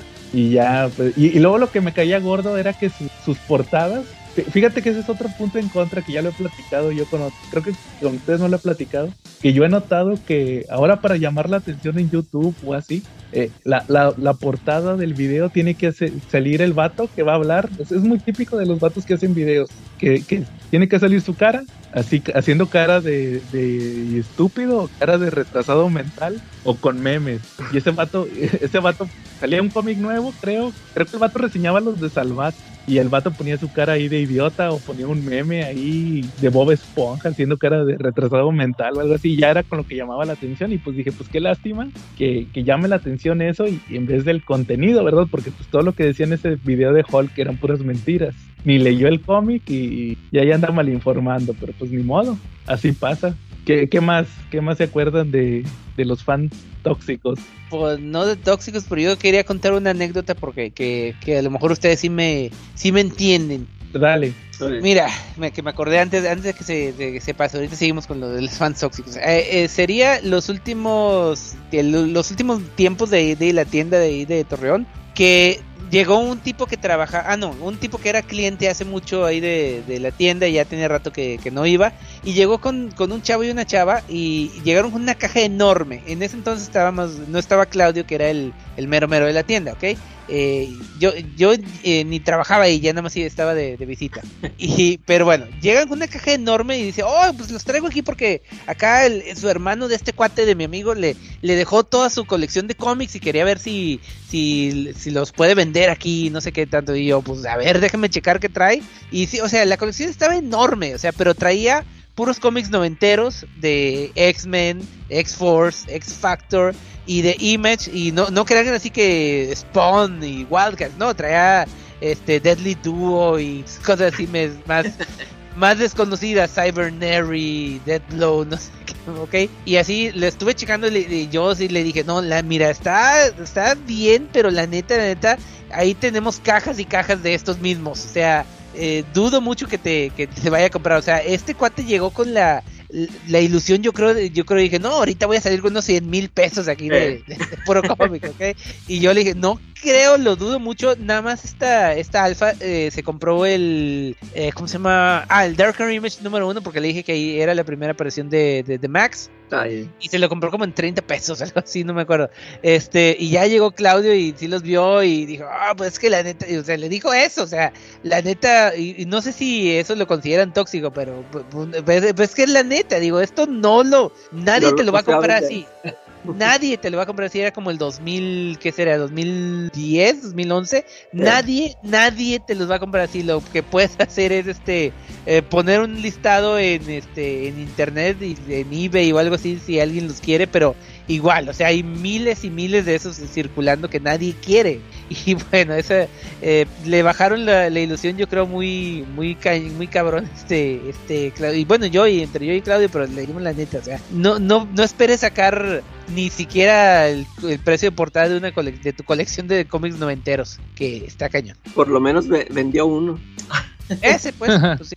Oye, sí, de perdido. ¿Al- ¿Alguna otra, ¿Alguna otra anécdota, Charlie? Que te acuerdas? No, yo saber que, que traía, a lo mejor traía el nuevo mutante del New Mutants 98 y ese es nuevo, pero es no es tan viejo, pero sí es bueno, es un key issue. El de, el Ese, de ese. Deadpool. Ese. No, no, no. no. Ah, ese. Ah, sí, cierto, sí, ya, ya, sí tienes razón. Este, yo tenía el, el X-Force 2 con la segunda aparición de Deadpool. Órale. Este también era muy bueno y dibujado por Rob Liefeld cuando dibujaba padre, pinche Jen. Se me hace que, que el pobre chavo los fue a tirar y ahorita ya valen algo sus cómics, como eres malo. No, no, o sea, en serio, si hubiera, si yo hubiera visto, yo en, en ese entonces yo sí tenía bien el ojo así de primeras apariciones y todo eso, pero no, no tenía nada así de, No venía nadie. o sea, dirás, eh, oh, X-Force número uno de, de Rob Liefeld, no, era X-Force de, de- del, como del 34 por ahí, o sea, nada así que digas, este, wow, este sí hay que, que vale la pena tenerlo aquí, no, nada, nada, en serio. Ni siquiera portadas con hologramas. Sí, bueno, venían por ejemplo, creo que me acuerdo que venían esos de de Phalanx Covenant que traían los hologramas. Ah, de, sí. es- esos estaban chidos, pero no sé, ni, ni pa' qué. Creo que ahí teníamos como dos, tres de cada uno también. Ah, le voy a preguntar a Claudio. si- Es que principalmente es por eso la cosa. O sea, no es que no fueran buenos, sino que ya los teníamos. Ahí ¿ok? estaban. eh. Pues sí. Órale. Oigan, yo también, este, pues yo creo que ya se me acabaron las anécdotas, pero quiero terminar con, con otra reflexión de otro tipo de fan tóxico, que creo que es el, el, el que actualmente abunda más, el de, el de Facebook, el de Internet, Eh, el de los grupos, que tú llegas a un grupo y te empieza a criticar, pero no como la caleca y yo que sea, los lo troleamos. No, pero no los troleamos, los calamos. No llegues tan crecidito, cuate. O sea, aquí, aquí es rebane, aquí somos camaradas. Ya ves que muchos Ah, sí. como Quetzal también, saludos a Quetzal, que es bien cuate de nosotros. Y él se sabe llevar, ya ves que siempre le criticamos sus posts de, ah, tu cochino post, y él también nos contesta, o sea, eso es chido. Y ya ves que siempre viene a cada rato y todo eso. No, pero por ejemplo, yo decía los, los que creen que, que saben mucho, los que creen que, que llegan y que, eh, "A- alábenme, soy una eminencia. Como- Chunga. no, yo lo decía por el, el tío, tío de Chunga. Por ejemplo, había este cuate que tenía una tienda en Ajá. México. Era un señor que ahorita ya ha de tener como unos 80 años. Y, y, y hace cuenta que, que a cada rato decían, no, es que mi tío, mi tío fulanito, le decían así todos el tío. Y lo, lo, lo consideraban como que una eminencia porque el cuate tenía su secta de alabar a Jack Kirby. Típico, ¿verdad? Acá en todos lados te topas los, los que, ah, odio a Stan Lee y Jack Kirby era un genio, ¿ah? ajá. Entonces, entonces hace cuenta que siempre te los topabas y, y siempre era de que, de que para cualquier cosa siempre tenían que salir. Pues eh, el que nos puede aclarar esto es mi tío fulano y ya eh, etiquetaban a ese vato. Entonces, este, y ya llegaba el vato bien crecido de que era como una, una eminencia porque el cuate tuvo una tienda de cómics en México de las primeritas y que no sé qué y se sentía muy acá y que Jack Kirby era lo máximo y todo eso. Entonces como que su séquito como que como que mal mal, mal acostumbró a su séquito. Creo que fíjate, e- e- ese cuate no no creo que lo haga ahorita porque no puede salir porque es de la tercera edad, pero hacían reuniones de cafecito, o sea, ellos no sé, casi ni hablaban por Facebook, todo era, pues si quieren hablar de cómics nos vamos a reunir para tomar cafecito en tal parte. Señor.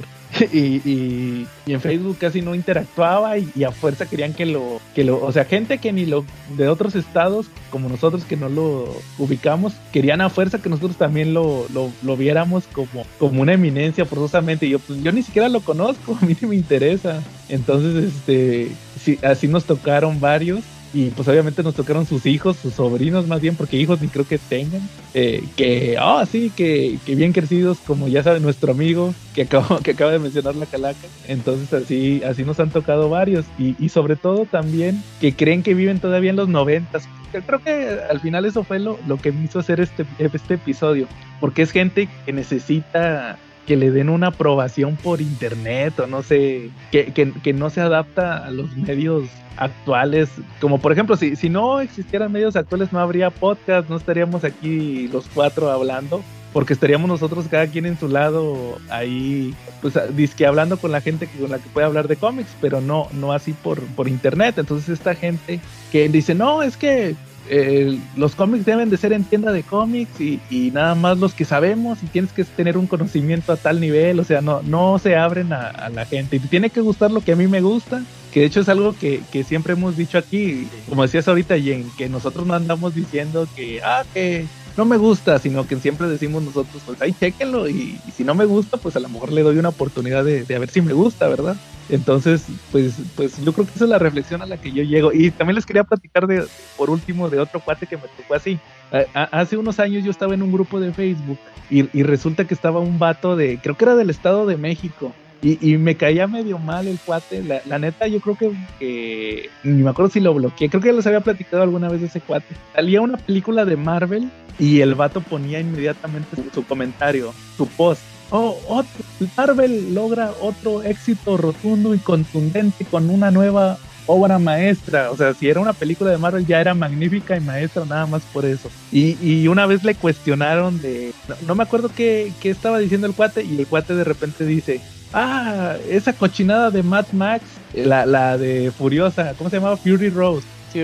Que dice, esa cosa yo ni siquiera la vería. Yo, ah, esa porquería yo ni siquiera la vi en el cine, la vi no pagaría por ver porquerías de esas, obviamente porque era Warner Brothers. Y, No. y- y dice el cuate que la, ¿sabes cómo la vio? Grabada del cine, o sea, pirata grabada de- en internet. O sea, de, de cámara de, del cuate que se mete a grabar la pirata al cine. Sí, sí, sí. Y le decían, oye, pero es que esa película necesitas verla en el cine o verla con pantalla porque pues así la, la, la grabó George Miller. Y no, ah, ¿cómo creen que yo voy a pagar por esa porquería y no sé qué? Pero obviamente ahí le nacía demasiado el fanatismo. Y, y, y a mí sí me daba mucho coraje de ese cuate por lo que decía y te digo, me caían bien gordos sus posts porque salía una película de Marvel y ya sabía yo, ah, otro éxito rotundo, rompiendo récords, como siempre Marvel, o sea, era bien fanático. Y, y ¿sabes cuándo fue cuando me dejó de molestar ese cuate? Una vez que otro, otro de su, otro de sus, pues podría decirse de los que le, de los cuates que le, que le gustaban sus posts, fue a dar al pueblo donde vivía ese cuate ahí en el Estado de México y se, se le ocurrió ir al, al, al, al cuate este, otro, se tomaron unas fotos juntos ya lo vi en persona y era como el vato de las historietas, el de los Simpsons. El de los Simpsons. todo panzón, eh, todo fodongo. Y luego vi los cómics que tenía. Sa- ¿Sabes por qué al vato le gustaba tanto las películas de Marvel y todo eso? Porque el cuate se quedó en los 80 o sea, todos sus cómics eran del Hombre Araña Presenta, como los de Quetzal, saludos a Quetzal, todos miados, todos feos. Y ahí lo sacaron, no, que, que vino fulanito y estuvimos hablando de cómics. Y yo dije, ay, qué gacho, o sea, este es el cuate con el que anda haciendo corajes. Que hasta me sentí mal, dije, qué, pérdida de tiempo andar haciendo corajes por un cuate así todo, todo estereotipado, ¿ah? Y, y por eso yo aprecio mucho a mi amigo aquí Charlie, porque eh, todo el tiempo que hemos interactuado, él me ha demostrado que hay gente que, a pesar de que leyó El Hombre Araña Presenta, siempre ha sido, siempre ha sido muy abierto a lo, a lo nuevo, ¿verdad, Charlie? Tú nunca Pues- te has casado con, con eso. De repente yo puedo llegar a congeniar un poco con el, con el chunga por el tema de Jack Kirby, que también me gusta y me maman los cuatro fantásticos, pero no me cierro lo nuevo y no vivo pensando que todo tiempo pasado fue mejor. Ándale, es que esa, esa es la diferencia de que está bien que te guste eh, la época de Kirby o todo eso, pero ya que digas de que no, ya todo esto esto es basura porque no lo hizo Kirby. Eso eso sí es lo que ya ya está en otro en, otro lado. Por ejemplo, sí, a mí también siempre me ha molestado eso de, de que se hagan para un lado, de que tengan su favorito, porque po- yo todo es, esto cuando yo hago este post en, en internet cuando digo esto es una verdadera porquería y que Marvel hace pura porquería y que no sé qué. Este, ya, eh, eh, por ejemplo, ya el mismo Joe y Charlie ya saben que yo nomás lo digo ahí por trolear porque estoy, estoy, este, haz de cuenta que los estoy, este, imitando, o sea, ellos cuando están, ellos cuando critican algo que no es de Marvel, haz de cuenta que ahora yo les critico a Marvel para que vean cómo se ven, o sea, a mí, a mí me gusta Marvel y DC, o sea, yo, yo no tengo favoritismos, a mí me gustan todos los cómics de cualquier, este, de cualquier empresa, ¿verdad? pero a mí me molesta eso cuando tienen un favoritismo, si les gusta Marvel o DC y, y luego a todo les parece basura, yo por eso también, este, em, por eso me pongo en ese plan como para, para hacerles ver que así se ven ellos así de mal, no que estén criticando ciertas Oye, es como cuando pusiste el otro día el post de, ah, Marvel, cochino Marvel, se copió la, la idea de el De Swamp verde, Swamp Thing verde y Swamp Thing rojo. Lo hizo hace 8, lo que hace 12, 13 años, sabiendo que en 2022 DC lo haría, ¿verdad? Como siempre Sí, imitando a DC. Y sabemos muy bien que tú eres bien fan de, de esa etapa de Hulk, de de, de Jeff Loeb. Así. Sí, o sea, es puro ironismo, todo, no se crean todo lo que yo digo. Sí, sí, no hay muy. Creo que ese es el problema, que, que siempre se cierran. Ya, ¿Te acuerdas del chavito Marvel God? Ah, sí. Ándale, ese, ese chavito iba por el mal camino. Había un chavito Ken, que llegó a- al último al grupo pirata antes de que nos independizáramos. Que, que los corrieran. Así es cierto, nos corrieron. Cuando salimos, nos corrieron. Y, y, y siempre ponía puras cosas de, de Marvel. Y, y la neta tenía co- conocimientos bien básicos. Y le recomendábamos cómics y todo, pero el vato salía con su Marvel. Es que es Marvel God, Marvel God, Marvel God. Y, y, y siempre ponían un post de DC y le tiraba. Y yo dije, pues este es un chavito que creció con las... Lamentablemente es un chavito que, que creció, creció con el MCU, no conoce otra cosa. Entonces pues ahí lo tratamos de guiar, pero pues era Marvel God. Entonces le- le- lo troleábamos con lo del Marvel God. y, y así, pues así hay gente actualmente que no se abre, o sea, gente que cree que, que, las, que los cómics son como las de Marvel, no, no se abre a otras posibilidades. Como ven? Sí, hay que, hay que aceptar todo, hay que, hay que leer de todo. Hay que Mm. ser- Por eso la, a leer el Punk Rock Jesus porque ahorita basado en su nueva filosofía que acaba de tomar desde hace cinco minutotes, algo sin... ¿Cuál nueva? Pero te, Sí, te no te, lo- no te creo nada de eso que dije. Bueno, nada más Te te dije- creo eso de que no te creamos nada porque no te creo nada de eso. Tú eres troll porque sí. eh, entonces, entonces, este, mi, mi ironismo es muy convincente. Esa es la prueba que soy muy convincente. Oye, ahí, eh, otro ejemplo perfecto es Donny Cage. ¿Se acuerdan cómo lo criticamos? Y ahí andamos leyendo sus cómics. No, y es, y es que en, re- en realidad lo que dijimos, a, a, a mí lo, que- lo que me cayó gordo es lo que, que, que empezó a criticar a los que leíamos eh, pirata. ¿no? Pirata. Eh, ya, o sea, yo- en sí yo no estaba criticando su obra, sino que yo dije, ah, pues entonces, de ahora en adelante no voy a leer nada, o que lo íbamos a leer nada más pirata, algo así. Pero sí, este, ya hasta que leímos sus cómics, unos que sí están chidos, pero pues sí, este, nada más, era por otra cosa, ¿no? El, el odio. Como a- quiera los compramos, entonces que no se queje. eh, Bueno, muy bien. ¿Algo más que quieran agregar? Eh, no, No, yo ya me estoy durmiendo, así que yo ya. Bueno, Sí, ya ándale, acabé. Jen.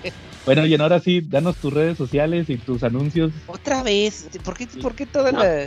Mejor te voy a grabar un cachito ahí para que los pongas al final en, la- en postproducción. Bueno, pues, está bien. Ahí busquen, este, en Facebook está como La Hora Muda, eh, también está en eh, lahoramuda.blogspot.mx, ahí está todos los programas de la cápsula muda, eh, La Hora Muda, en YouTube también pongo eh, en el canal de La Hora Muda las reuniones del Club de Cine Mudo, y últimamente hemos estado poniendo más este más videos y, y- aparte de audios. Por ejemplo, el último de la hora muda fue puro puro este video, el de la reunión de 10 años y algunos meses con, con el burro y, y pues y así que chequen ahí todo lo que sea la hora muda. Si dice la hora muda es chido. Ah, muy bien. Entonces, si no hay nada más, estuvimos. ¿Cómo, cómo era? Yo haciendo amigos.